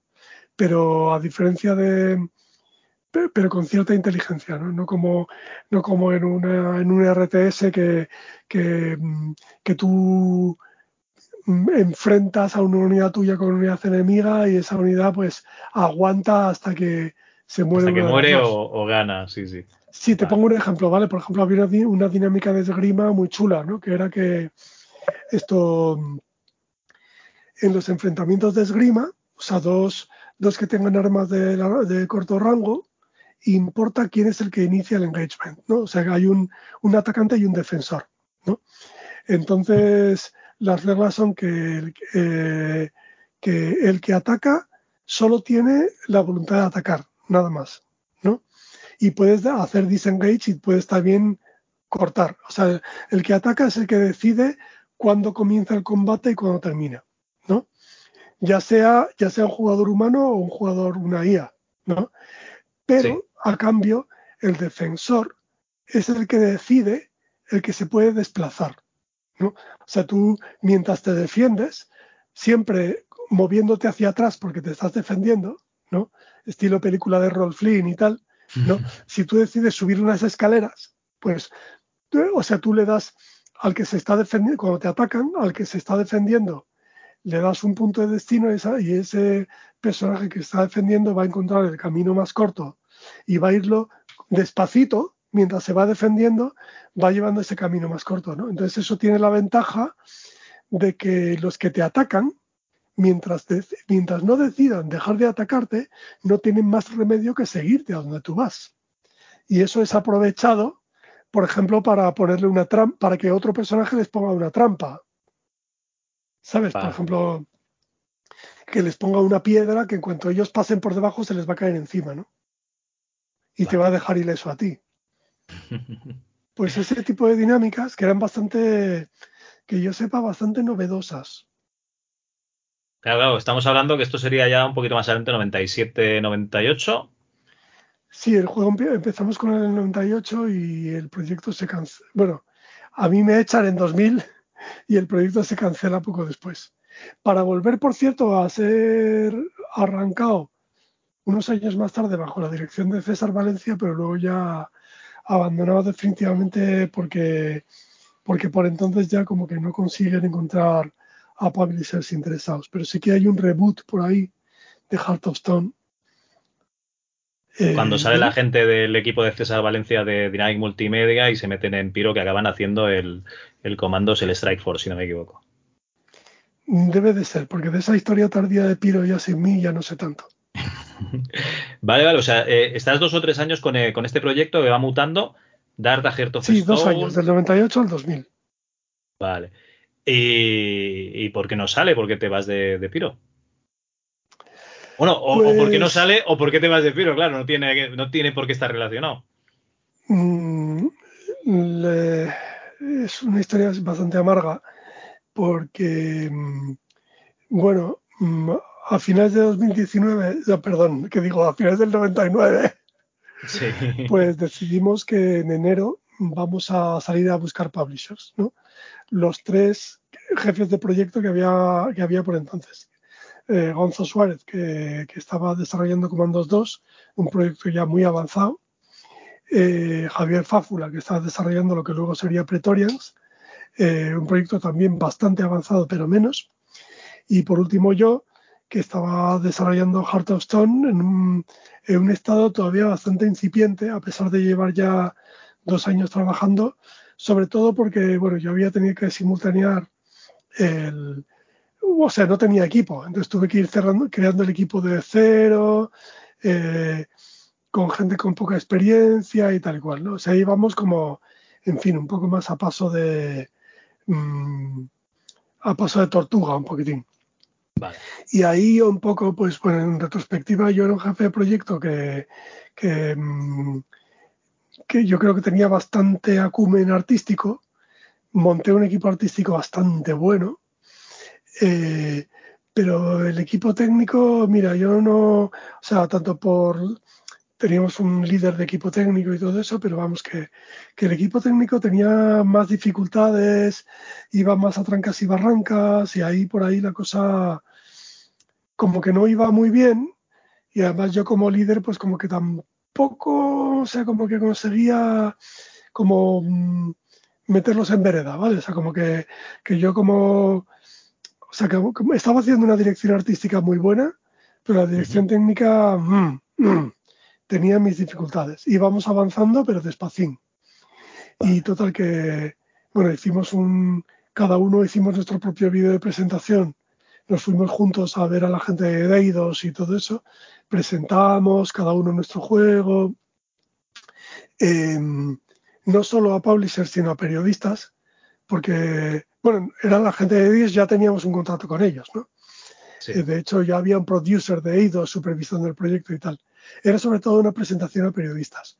Y bueno, varias revistas británicas presentaron los tres juegos, esto, los periodistas, o sea, yo sabía que mi juego estaba muy poco avanzado, así que no decía gran cosa, pero la verdad es que a la hora de no quedar mal delante de los periodistas, teníamos unos gráficos y unas animaciones que te caías de espaldas. Pues además con un, con un estilo visual muy discrepante, muy bonito, muy que entonces sonaba raro, porque era como, mm, yo le decía al director artístico, mira, tenemos un presupuesto de 50.000 polígonos por segundo, que es el que dan las tarjetas gráficas ahora, ¿no? Esto, entonces los personajes tienen que ser de 100 polígonos, no pueden ser de más, ¿no? Pero entonces yo lo que quiero no es que disimules que tienes pocos polígonos para los personajes, ¿sabes? Eh, en plan, lo típico esto que se ocurría mucho a finales de los 90, que tenías geometrías con poquísimos polígonos y luego con texturas muy detalladas. Y eso creaba una sensación de, que habías hecho un personaje con, con, cartones y que luego le habías pintado la cara de un tío ahí en un cartón, que a mí me parecía muy, esa discrepancia entre la resolución de las texturas. Como, como la cara del protagonista de Max Payne, ¿no? Por ejemplo. Eso es, claro. Entonces yo decía, quiero que crees un mundo de baja poligonación. O sea, un mundo que, que, no es que sea un mundo real, o sea, que, sino que ya sea un mundo nativo de baja, de baja poligonación. Y cuando hagamos las escenas CGI, quiero que también sean de baja poligonación. ¿no? O sea, como que no se note que estás transicionando de vídeo rendeado al engine del juego. Y la verdad es que Daniel Martínez Lara, el director artístico, y, una gente espabiladísima que teníamos de modeladores, texturadores, una animación que era, mm, puedo decir sin temor a equivocarme, que era la mejor animación de videojuegos que se estaba haciendo en ese momento, porque Daniel Martínez Lara era una de las poquísimas personas en España que eran capaces de hacer animación de personajes 3D utilizando las 12 reglas de la animación tradicional eh, o sea, animando como Dios manda, eh, o sea, con personajes que tenían anticipación, línea de acción, stretch and squash, o sea, todo lo que hace la buena animación, que por entonces no se aplicaba, no se solía aplicar al 3D, por lo menos en videojuegos, y eso hacía que todas las animaciones 3D quedaran muy raras, ¿no? O sea, o quedaban como muy todo flotando, todo sin peso, o, o bien ya directamente tiraban de motion capture y, quedaba todo, pues, en fin, como con esa fluidez de movimientos demasiado realista de la gente que ha hecho, que ha hecho mockup. Como una rotoscopia, ¿no? Exacto, el, equivalente, el mockup es la, el equivalente 3D de la, de la rotoscopia, de calcar a personas de verdad, ¿no? Y teníamos unas animaciones que a lo más que se parecían era, en fin, eh, yo teníamos un, digamos, una inspiración ahí, que era lo que había sido Another World, que era eso mismo, pero en 2D, ¿no? Como el primer Another World era gráficos en 2D vectoriales, de baja poligonación 2D, ¿no? Pero con muy buena animación. Entonces iba a desarrollo la cosa.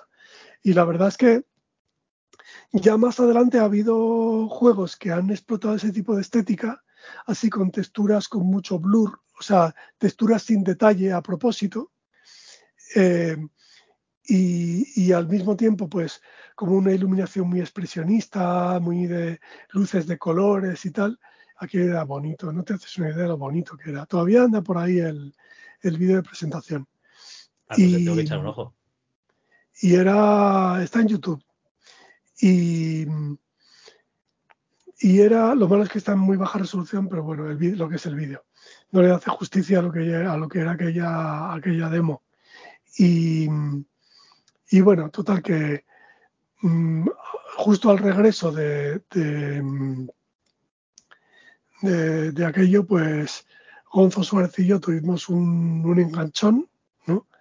Eh, pues eh, relacionado con que yo me negué a darle unos currículums que yo había conseguido por mi cuenta. Y bueno, creo que fue una de las razones. Podrían ser otras también, ¿sabes? Coño, pero Gonzo ya había anunciado que se piraba de, Piro, precisamente, o, todavía no. Sí, pero antes tenía que terminar Comandos 2.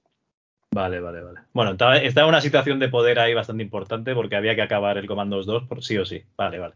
Sí, y además Gonzo, o sea, quiere decir que Gonzo era Dios en Piro, ¿eh? O sea, o sea no sé, quiere decir que los Bert Dorset eran los propietarios de la empresa, pero es que además que solo confiaban en él. Eh, se hacía lo que dijera él. O sea, o sea, yo llevaba una empresa y, a mí los trabajadores que me decían que se iban en dos meses, yo no les daba mucha responsabilidad por lo que sea, ¿sabes? Entonces, eh, pues nada, Gonzo hizo que me echaran. Eh, Hostia. Eh, simultáneamente, bueno, no fue una cosa solo personal, ¿no? Porque simultáneamente me echaron a mí y a Javier Fafura también.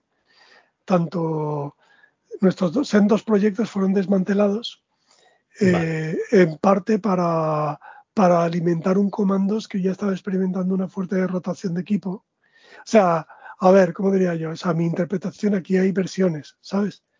La mía es que, pues que, que, Gonzo quiso como desmantelar nuestros equipos para apuntalar el suyo, ¿no? Y que lo que pasa es que, bueno, esto, las dificultades técnicas que tenía mi equipo, pues serán ya motivo suficiente, te consigues a un informante interno de mi equipo que, que diga que, que somos un desastre técnico, ¿no? Y, luego además Gonzo dijo, estos tíos no terminan el juego, son incapaces, no pueden terminar el juego. Y, yo decía, pero ¿qué dices, tío? O sea, yo puedo experimentar retrasos, pero yo este juego lo voy a terminar. Eh, pero los Dorset le creían a él, ¿no? Decían, este hombre no vale. y si Gonzo decía que yo no valía, mm, es que no valía. Así que me echaron, vamos vale, o sea que estratégica, estratégicamente se desmantelan los otros proyectos para dar la fuerza, el empujoncito que necesitaba este Comandos 2, ¿no? Que ya le iba bien. Quiero insistir en que esa es una interpretación mía. O sea, porque eso, ese es mi relato de las cosas, pero puede ser un narrador no fiable. Al fin y al cabo hubo un conflicto ahí, ¿no? También tienes razón. Hostia. Vale, vale, vale. O sea que nada. Eh, te, dicen directamente que, mañana no vuelvas o cómo es esto. No, bueno, ahí hubo una reunión súper tensa en la que Gonzo dijo que yo era un bluff prácticamente delante de los Dorset. Sabes que, que yo era todo fachada, pero que, pero que era un incapaz, eh, lo cual, como, no, como podrías entender, pues me jodió bastante. Sí, ¿no? creo que a todo el mundo le fastidiaría eso bastante. Pero luego es que él además tenía un, tenía un topo, o sea, tenía un miembro de mi equipo que, refrendaba lo que él decía, lo cual además a mí me produjo una sensación de traición que te puedes imaginar, y entonces los Dorset, eh, recuerdo que Ignacio, pues en tono así conciliador, o sea, dijo, bueno, bueno, vamos a ver si llevamos esto adelante. Esto, em, César, em, ¿tú cómo verías, tú estarías dispuesto a aceptar que miembros del equipo de Gonzo eh, te prestaran asistencia técnica en tu proyecto para, para, ayudar, para ayudar a tu equipo a superar las dificultades técnicas que tiene ahora. Y yo le dije, coño, pues sí, o sea, sería muy generoso por parte de Gonzo. Yo eso lo agradecería mucho y creo que, joder, que realmente sería ayuda, sí. Y va Ignacio y me contesta, esto era una prueba. O sea, te he preguntado eso para, para saber si tú de verdad tienes genuina confianza en hacer esto sin ayuda. Y que, que tú estés dispuesto a recibir esta asistencia técnica es para mí la prueba de que, mm, de que realmente tú no tienes confianza en sacar esto adelante tú solo. Esta es una pregunta envenenada. Es como si te pregunta tu novia, ¿es guapa esa chica de ahí? Y contestes lo que contestes, estás perdido, sí, sí. Claro, entonces esto. Mira, yo no puedo saber cuál fue la intrahistoria de esa trampa, ¿sabes? Pero en mi imaginación me puedo imaginar perfectamente a Gonzo diciéndole, pregúntale esto, ya verás cómo te dice que sí, ¿sabes? Porque Gonzo me conocía, sabía perfectamente que yo era una persona colaboradora y que, y que como diría yo, como que, que si realmente, o sea, que, que, a mí me iba a parecer una buena idea eso, ¿sabes lo que digo? O sea, como que, que yo no iba a ver que otro me diera asistencia técnica como un golpe a mi ego, ¿sabes lo que digo? Yo, yo creo que, o sea, es posible que, no sé, son especulaciones. Es posible que, Gonzo supiera perfectamente que, que, ofrecer una asistencia técnica, aceptarla, significara una cosa para mí y una cosa muy distinta para, para, mm, eh, para Ignacio, ¿no? Que para mí fuera una muestra de buena disposición a colaborar, ¿sabes? Y, pero en cambio para Ignacio fuera un signo de debilidad. Es que eh, la verdad es que en retrospectiva es que la cultura de la cultura de Piro era un poquito hmm. tóxica por entonces. Sí, no, ya, ya, lo, ya, ya, lo comentan, ya lo comentan. También tuvimos aquí a, a John Beltrán y, nos comentó que, que, sobre todo desde que dijeron que se piraban de, después del Comandos 2, que aquello era, vamos, un polvorín. Pero que luego, o sea, mira, mmm, o sea, que yo tuviera un enganche con Gonzo y estaría perdiendo, ¿sabes? Y que por lo tanto durante un tiempo le tuviera cierto rencor, mm, esto es que eso no, no, quita, eso no es lo importante, ¿sabes? En lo que se refiere a la figura de Gonzo Suárez, eso no es lo importante. O sea, porque no, no, yo soy un mierda, yo no pinto nada. O sea, lo importante verdaderamente es que Gonzo era un puto genio, ¿sabes? Y, y que fuera un tío con el que fuera difícil trabajar y que, y que fuera un tío que este tipo de maniobras que se le daban bien y que cuando fuera necesario las hacía, ¿sabes?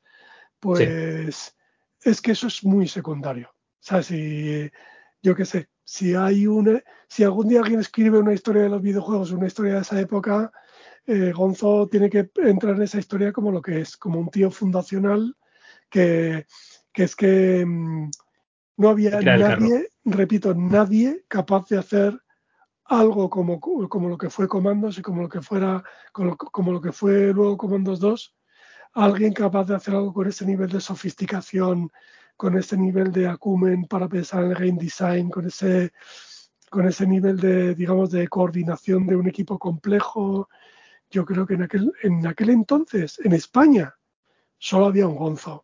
O sea, otros podrían hacer juegos menores, pero un juego de la importancia de lo que fue la saga Comandos, eh, no había nadie capaz de hacer lo que hizo él. Y, y, lo que me queda hacia él y hacia Ignacio después de aquel enganchón es no es otra cosa que admiración. O sea, y de orgullo por haber estado a su lado, ¿sabes? Y de, por haber sido testigo de, lo que, de lo que pasó allí, ¿sabes? Eso es lo que me queda, tío. No, no, bien, bien. A ver, eh, claro, han pasado muchos años. no, y además es que es la verdad, eh, o sea, en los 90 eh, hay pocos juegos españoles que, que, merezcan la pena y, y Comandos no es que merezca la pena, sino es que es un gran juego. Es, si hay que definir el desarrollo español de los 90 por un juego, está Comandos eso está clarísimo. si, hubiese salido, si hubiese salido el Blade cuando dijeron que saldría, que era cuando el Quake, pues a lo mejor estaría ahí el, Blade también, pero como el Blade se fue al 2001, pues entonces ya para más adelante. Es que además, si es que ahora estamos en el presente, ¿sabes? Ahora estamos en 2023 y juzgamos, es lo que llaman la, maldición de saber. Los americanos lo llaman the curse of knowledge, ¿no? O sea, sabiendo todo lo que sabemos, eh, ahora vemos comandos se me parece una, poca, una cosa primitiva con unos gráficos, bueno, pues sí, detallados, pero limitados y tal, ¿no? Pero, mm, tío, te aseguro que a finales de los 90, eh, primero, el preciosismo gráfico, el absoluto exceso gráfico que, suponía, ¿sabes? En plan de, de, por ejemplo, tú no te haces idea, macho, el nivel de detalle de los modelos 3D que se utilizaban para generar aquellos sprites, porque Comandos 1 era, era 2D, eran sprites, ¿no? Bueno, había más polígonos en esos modelos que píxeles había luego en el sprite, ¿no? Y Jorge Blanco se tiraba haciendo modelos ahí con, con una precisión, o sea, aquellos que hasta la última salpicadura de barro en cada vehículo, para mí era como, como bueno, pues como el típico maquetas de tamilla, esos dioramas, ¿sabes? Eh, de gente como vengo y ahora viene el pincel seco y es con el que voy a simular el desgaste. Sí, sí, que estabas en un taller con, con Michelangelo y con Rafael allí. Eh, eh, con, todos los artistas de, la época. Estabas tú allí con ellos, pero que era en el desarrollo español. Mira, para que te hagas una idea. luego, mira, yo, yo de hecho, de, hecho, siendo testigo de lo que fue Comandos, y luego, bueno, y luego tenemos que hablar de la jugabilidad, que por entonces era muy novedosa, ¿no? Pero que, que yo de eso luego saqué una, una, digamos, una especie de como de como de hipótesis o de teoría acerca de los productos digitales que tiene mucho que ver con lo que Steve Jobs llamaba insanely great, como disparatadamente bueno, ¿no? Y es que mm, si quieres hacer un producto realmente histórico, realmente un producto que marque época, lo que tienes que hacer es hacerlo suficientemente bueno en todos los aspectos, ¿no? Y luego lo tienes que hacer disparatadamente bueno, como irracionalmente bueno, histéricamente bueno en algún aspecto en particular. ¿Sabes? Y en el caso de comandos, yo creo que eran los gráficos. Porque si los comparabas con cualquier juego de guerra de entonces, o con el Warcraft, o todo con. Eh, pues. Ah, bueno, estaba comandos y estaban todos los demás. Eh, porque el nivel de fidelidad de los gráficos era brutal. Y luego, cuando yo hice Heart of Stone, quise que ese, ese disparatadamente bueno fuera la animación. Y teníamos una animación que también era como que te caías de espaldas, ¿sabes? Como, además estábamos totalmente obsesionados con la perfección en la animación, con hacer motion blending entre todas las animaciones, con que no hubiera snap, con, bueno, en fin.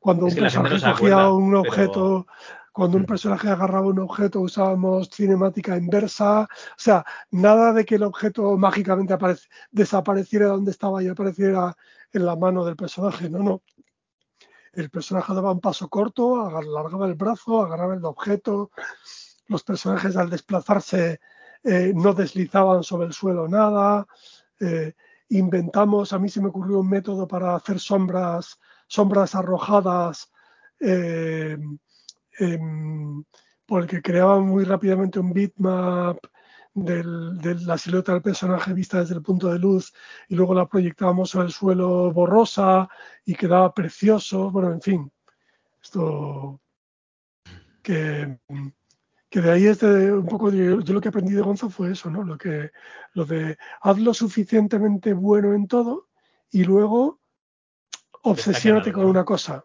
O sea, eh, y luego, o sea, mm, no es, más que destacar. Es como, desde el punto de vista de, digamos, de la economía de medios, que es lo natural en cualquier líder de proyecto, ¿sabes? Como, tío, es que, como diría yo, es económicamente malo y es esto, es desleal, incluso por puro ego o por pura obsesión, gastar más recursos, gastar más horas persona de las necesarias en algo, ¿no? ¿Sabes? Porque, joder, es que te estás gastando dinero que no es tuyo. Pero tienes que escoger un aspecto en el que sí hagas eso. Y eso es lo que, lo que crea un juego memorable, en mi opinión. ¿eh? O un, producto memorable de cualquier tipo. Vale, vale. Eh, tú no lo sabes, pero antes de hablar contigo, eh, estos días me acabé un juego que se llama Lord de, de Westwood y, luego me instalé aquí en un K62 que tengo, me, saqué el CD-ROM del Commandos 1 y, y, lo instalé y no recordaba en un monitor CRT, eh, o sea, eh, un monitor de, tubo de los de antes, y no recordaba los graficazos que eran, ¿no? En esa, época no existían esos, esos gráficos. Y viendo la animación esta del Heart of Stone, yo recuerdo que en los CGI que, lo, que para mí me, volaron la cabeza en aquella época fueron los de StarCraft y, y no tenían esta animación, o sea, sí que eran espectaculares pero lo que dices tú, o sea, aquí están cogiendo un pergamino y está cogiendo un pergamino. no es una mano cerrada que se mueve y el pergamino se pega. Sí, sí, es diferente. Claro, y, ten, en cuenta que, em, o sea, vamos a ver, la tecnología 3D y la animación tradicional discurren por caminos totalmente estancos, son dos mundos que no se conocen el uno al otro, hasta que John Lasseter, a finales de los 80, eh, pues empieza a hacer demos para las estaciones de trabajo Apollo y Silicon Graphics y todo eso. Mm, y, entonces agarra como gráficos con unas geometrías súper simples. Y ese tío, John Lasseter, no solo entiende esas, cómo funcionan esas estaciones de trabajo, sino que el tío sabe animación tradicional. Y entonces se pone a utilizar, pues, o sea, el tío se debió haber leído el libro de Illusion of Life de Disney o lo que sea, y entonces se pone ahí a, animar geometrías muy sencillas utilizando las leyes de la animación tradicional. Y, era el único que lo hacía. Y, y cuando el tío saca estas primeras demos de lo de la lamparita que bota y, ¿sabes? Y el triciclo, ¿sabes lo que digo, no? Sí, sí, antes de todo Las primeras animaciones de Pixar, eh, o la de la abeja que persigue al este, al, personaje y tal, la gente dice, pero ¿qué software usas? ¿Pero qué algoritmos usas? Esto es súper avanzado. Dice, uso lo mismo que vosotros. Lo que pasa es que sea de animación tradicional, chavales. Entonces, esa John Lasseter es el primero que, que, que, fusiona la animación tradicional y los gráficos 3D Luego sacan Toy Story, que es como llevar eso ya al, mundo del cine comercial. Y, y, hay un gran seguidor de John Lasseter, un gran admirador de, en España de juntar, de, eso que nadie hacía, que es lo de ganarte el 3D Studio Max sabiendo eh, animación tradicional. O sea, es como que nadie, no había nadie, macho, que ¿cómo diría? Que hubiera hecho cells, o sea, que hubiera dibujado en una mesa de calcar, ¿no? Pero que luego hubiera agarrado el estrés de Studio Max. Y esa persona era Daniel Martínez Laga, que ganó el Art Futura 97 con, con un personajillo que simulaba hecho en, en plastilina que se llama Pepe. Y yo cuando lo vi dije, hostia, es esto, macho, es esto. Quiero a este tío. Y entonces yo lo, localicé, el tío al principio no quería y, vamos, al final le convencí de que fuera mi director de arte. Y, incorporar a Daniel Martínez Lara, que todavía hoy él tiene una escuela que se llama Pepe Land, él ahora eh, y, y, es, digamos, es un referente en animación con Blender y una escuela en Madrid, se llama Pepe Land por Pepe, ¿sabes que Por ese personaje, ¿no? claro, y, y entonces David es que era entonces y sigue siendo, eh, pues, joder, una, una referencia de lo que es animación. ¿Y qué pasa? Que estando Daniel Martínez Lara pues, en el equipo de Heart of Stone, por una parte, el hermano de Alberto Blanco, el fundador de Paradise, junto con, junto con eh, junto con Daniel, Julián. Alarcón, ¿no? el hermano pequeño, que era el que, el que mejor manejaba el, bueno, los metabols y lo que había entonces de, los reyes y, tal, para el 3 de Studio Max, eh, pues primero es, digamos, su talento es ojeado por Gonzo, que le dice, venga, mezcla este nivel de detalle con esta, con esta forma caricaturesca de trabajar que tienes tú y tal. Y, Alberto Blanco, pues, es el que hace los gráficos de comandos, ¿no? Pero es que además Alberto Blanco, pues, joder, pues como que convive con Daniel Lara y tal y aprende animación, ¿no? Y además, cuando nosotros queremos crear un equipo de buenos animadores, pero no tenemos mucha pasta, empezamos a poner anuncios diciendo que buscamos de todo, programadores, animadores, texturadores y pues hacemos unos anuncios a cuatro con fotocopias y los ponemos en la Facultad de Informática de la, de, la, Politécnica, de la Politécnica de Madrid. Pero son anuncios indiscriminados, buscamos programadores, animadores de todo. Y hay un chaval que está en el club de 3D de informática, que es un informático, que resulta que anima como, como Los Ángeles, ¿vale? Eh, y entonces nos manda, nos manda un video reel, ¿no? De una, de una especie de corto que había hecho él, que era como de, unas, de una batalla de naves. Y dice Daniel, vamos a mandar una prueba. Mira, aquí tienes este esqueleto de, de mm, ya rigueado de, de 3D Studio Max. Eh, y quiero que lo que haga sea que ese esqueleto tiene que caminar hacia esta caja, tiene que agarrar la caja, sorprenderse porque la caja es más pesada de lo que creía y luego la tiene que acarrear con gran dificultad.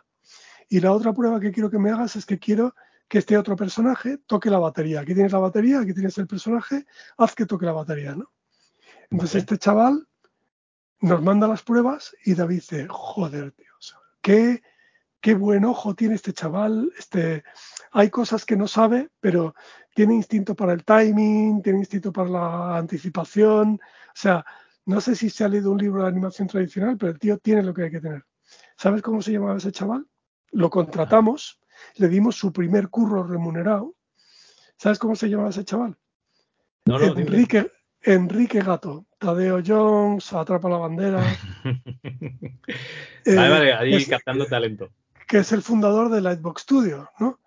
Y, este y después de toda la debacle de, la debacle de Piro, eh, pues Jorge Blanco, con los conocimientos de animación que había adquirido también de Daniel Martínez Lara, eh, pues junto con los Dolcet eh, funda Ilion, eh, que es la...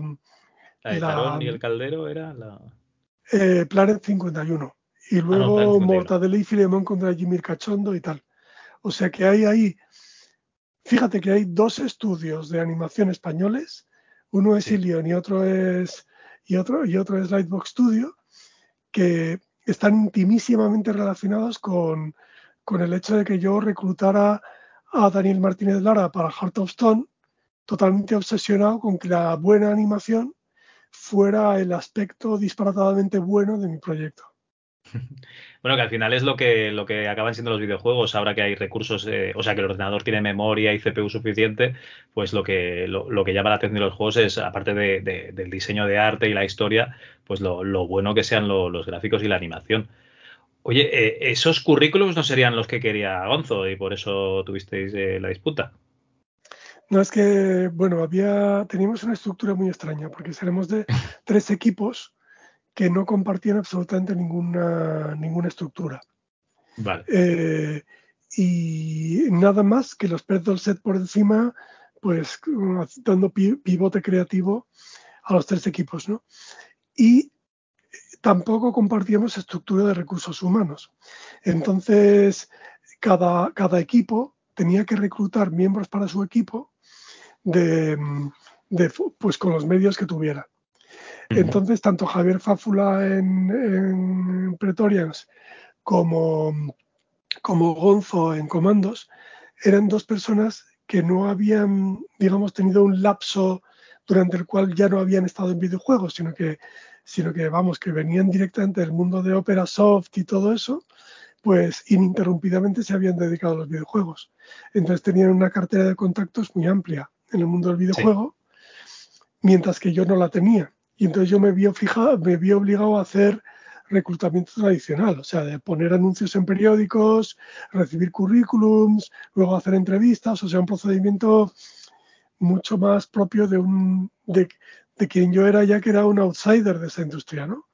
Entonces, em, yo tenía, había hecho una segunda oleada de, había sacado un anuncio en un periódico, ya no me acuerdo cuál, creo que era el, el País incluso, Em, reclutando gente para Piro Studios y, ¿sabes? Con, digamos, con la inserción a mi coste y todo eso. Y, Pero porque yo era el único que me veía obligado a hacer eso. Los demás, pues... Tiraban de la cartera de, clientes, de, la, de, de clientes, no, de, contactos, sí, sí. Sí, tiraban de, de, networking. ¿sabes? Bueno, coño, y, eh, y, en el equipo de comandos había un montón de gente de la Demoscen. O sea, está Unai, está John Beltrán, Luego se mete Jare también por ahí. Bueno, al principio estuvo Jare, que también venían todos de la Demoscene, o sea que conocían gente que estaban acostumbradas a, programar visual y gráficamente, o sea, y, sonoramente máquinas y bueno. Entonces, bueno, mira, ahí esto, el, este. Em, yo tenía mogollón de, de currículum sin leer todavía porque estábamos en pleno crunch para preparar aquella, aquella demo. había hecho una pausa en ponerme a procesar currículums y decidir a quién entrevistaba. A pesar de que incluso, o sea, ya en el pasado había compartido gente. ¿eh? Había, por ejemplo, tres, tres chavales de la Val Show, que eran dos hermanos y un amigo de ellos, que, que eran tres modeladores y texturadores de caerte de espaldas buenísimos.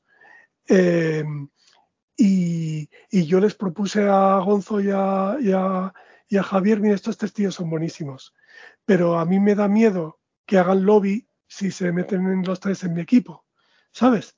Eh, así que, ¿por qué no cogemos a uno cada uno? bueno, eso será si, si son buenos, ¿no? Me decían, bueno, cuando los veáis vais a flipar. Y en efecto, pues cada uno nos cogimos a uno, ¿no? Y me refiero a que, o sea, que, que yo no era tan, tan, eh, que habéis compartido. Pero es que ahí mm, es posible, no lo sé. A lo mejor que Gonzo ya tuviera problemas de, rotación en su equipo y entonces y aquí ya entramos en un terreno delicado porque la memoria a largo plazo es poco fiable, sobre todo si entran las emociones por medio. Y pero mi recuerdo, que admito que puede ser un recuerdo fallido, es que Gonzo no me los pidió, sino que me los exigió. ¿Sabes? Vale. Fueron las formas, no fue, no fue lo que, o sea, eh, lo que te pidió, sino las formas, vale, vale. Yo así lo recuerdo y admito que puede ser un recuerdo fallido, ¿sabes? Pero en mi recuerdo, que son esos recuerdos que revisitas una y otra vez y, que puedes acabar inventándotelos un poco, pero honestamente el recuerdo que yo tengo ahora, que puede ser un recuerdo falso, pero es un recuerdo de que a mí me tocó los cojones que me los pidiera, eh, ¿sabes? En plan de, joder, me los puedes pedir por favor, ¿sabes?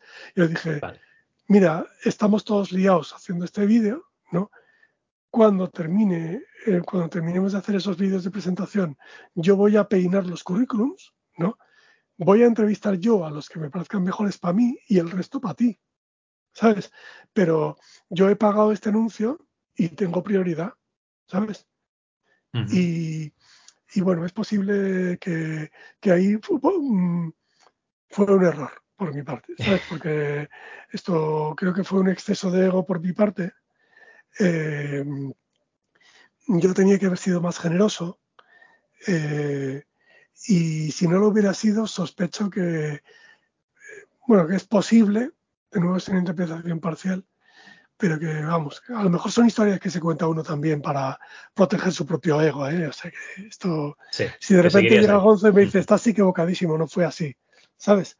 Pues, eh, pues seguramente tenga razón, ¿sabes? Pero que, pero que la historia que me cuento yo a mí para pa, ser el agraviado y para no y, y, para contarme todo ese asunto tan desagradable en términos que, que sabes que no afecten a mi propia mi propio ego, mi propia percepción de competencia es que ahí es donde donde Gonzo pensó eh, este tío se va a arrepentir.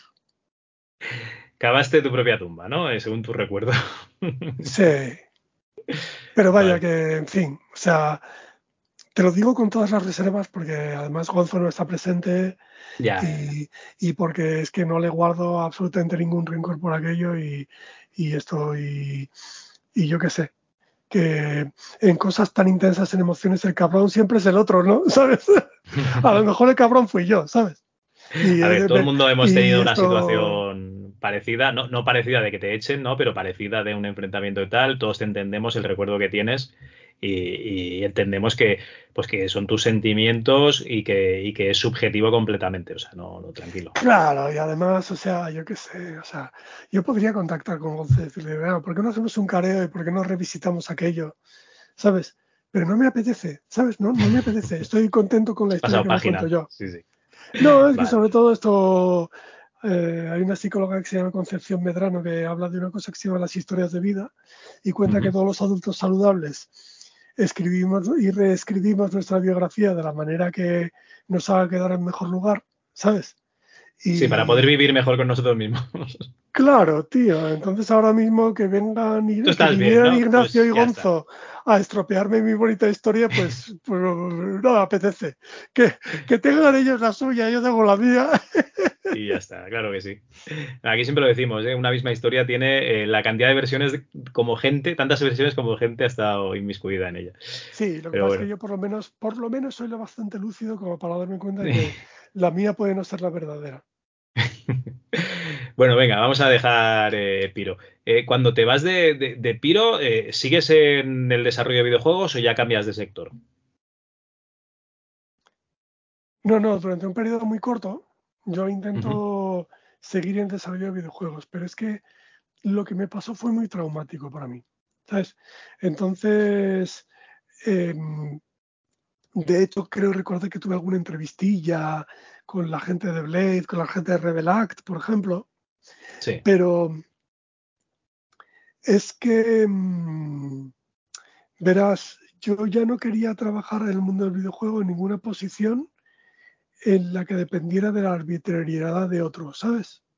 Vale. O sea, como que, eh, sobre todo porque yo he llevado dos años sin ver a mi chica, eh, currando por las noches. Es que ese era un curro eso no era un curro, eso era un puto sacerdocio, ¿eh? O sea, ¿sabes? Que, que sí, que estabas, digamos, echando el décimo para poder tener el orgullo de tener un juego de calidad internacional en tu historial, pero es que el precio era muy, muy alto. ¿Sabes? El, digamos que, que tú ahí, para lo que te pagaban, estabas dando el triple de lo que te pagaban, ¿sabes? Y, y entonces, pues de repente ver que tú puedes estar poniendo toda tu pasión en un proyecto, pero, pero solo porque te le has atravesado a otra persona o solo por la opinión que tenga otra persona, de repente te pueden sacar del proyecto y quitarte lo que era tan importante para ti, ¿sabes? Pues em, para mí fue un trauma tremendo. Y entonces yo decidí que si seguía haciendo videojuegos, que sería de otra, de otra manera, de otra manera en la cual yo no tuviera a nadie por encima que, le, se le pudieran de repente venir el siroco y decidir que, me echaban. Así que lo que hice fue montar una startup eh, para hacer un juego en red.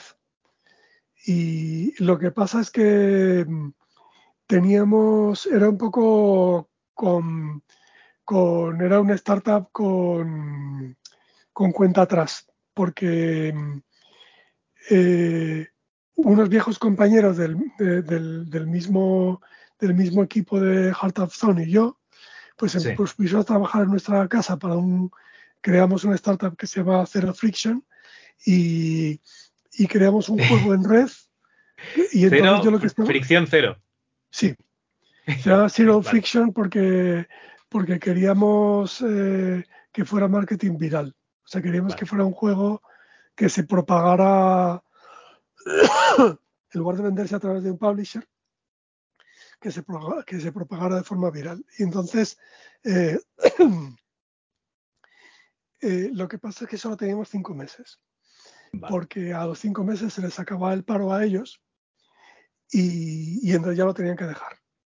Em, y cuando llegaron los cinco meses, yo todavía no había conseguido financiación para el juego, ya tenía plan de negocio y tal, pero pero ya habíamos visto, teníamos que pivotar, habíamos visto que el modelo que creíamos que funcionaría, que fuera un juego únicamente pagado por publicidad, no podía funcionar, porque había ciertas métricas, ciertas asunciones de base para poder hacer un cálculo de ingresos que, que digamos que los ratios, las ratios universalmente aceptadas cambiaron y eso, y eso ya hizo que nuestro negocio tal como lo habíamos planteado fuera inviable, ¿no? Y entonces ya pues no nos daba tiempo a pivotar a otro modelo de negocio y, bueno, pues eh, encerramos el proyecto. Esto era mayo de 2000.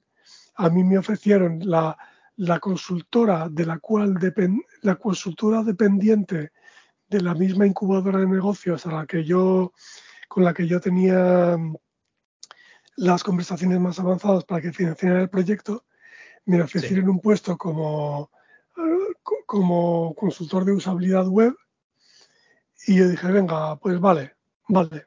Y desde entonces, pues me metí en el mundo del customer, del, del digamos, de, bueno, de la usabilidad web, del user experience, de diseño de productos digitales, diseño estratégico, innovación. O sea que, y bueno, por el camino llegué a hacer, a hacer pues mm, un, un, conjunto de 100 minijuegos para el gobierno vasco, Sirius Games, cosas así. O sea que, que mi alma de game designer nunca me ha dejado, pero de forma muy puntual. Vale, vale. Eh, nos hemos ido ya a las dos horas. Eh, te iba a preguntar sobre el juego de Zero Friction, pero vamos a dejarlo y, y, y acabamos, ¿vale? Fenomenal. Que me sabe mal tenerte aquí tanto tiempo. Bueno, pues eh, César, eh, vamos acabando. Eh, hay un par de preguntas que le hago a todo el mundo que pasa, así rapidito para que no se haga más largo. Uno de ellos sería, eh, si tuvieses que escoger algún juego de los 80, 90, eh, ¿con qué juego te, te, quedarías? O un par de juegos que digas, hostia, es que estos me encantaron. Uh -huh. Pues eh, esa primera pregunta, dos juegos para Spectrum que a mí me tenían totalmente fascinados. Mm, uno era Elite, Elite, ¿no? que esto eh, de David Braben que luego además es uno de los pocos desarrolladores de aquella época que luego ha podido con éxito hacer, uh -huh. uh, pues hacer Elite Dangerous, que, para, que es una maravilla de juego también. ¿no? Esto... Hacer un poquito más lo que quería, ¿no? En, en el Spectrum, sí. en el limitado Spectrum ya lo hizo, ¿no? Pero luego ha, ha, sacado el juego a lo mejor que quería hacer en Spectrum y no pudo. Y a mí me maravillaba porque la simulación de combate espacial era, fue mi primer juego de simulación de combate espacial y que luego ya me hice un forofo de pues la saga Wing Commander, el X-Wing, todo eso. Qué buenos. Y porque a mí el tema simulador, simulador de combate espacial me ponía mucho, y, pero lo que me tenía totalmente admirado era cómo podía crear toda una galaxia en 48K. O sea, es que era algo verdaderamente maravillante. O sea que, joder, es que los nombres de planetas se creaban proceduralmente combinando sílabas. O sea, era una cosa increíble, ¿no? Ese era uno de los juegos que me fascinaba técnicamente y, como jugador.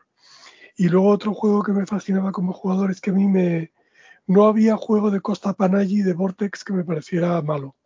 Tornado Low Level, eh, esto, ya no me acuerdo cómo se llama el otro.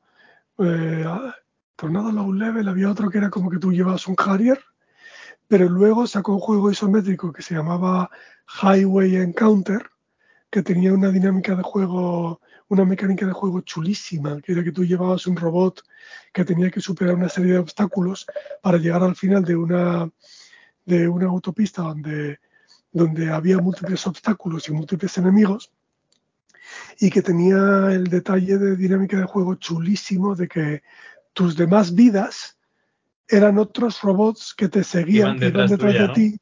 Sí, y que tú no, no te tenías que proteger solo a ti, sino que tenías que protegerles a ellos también.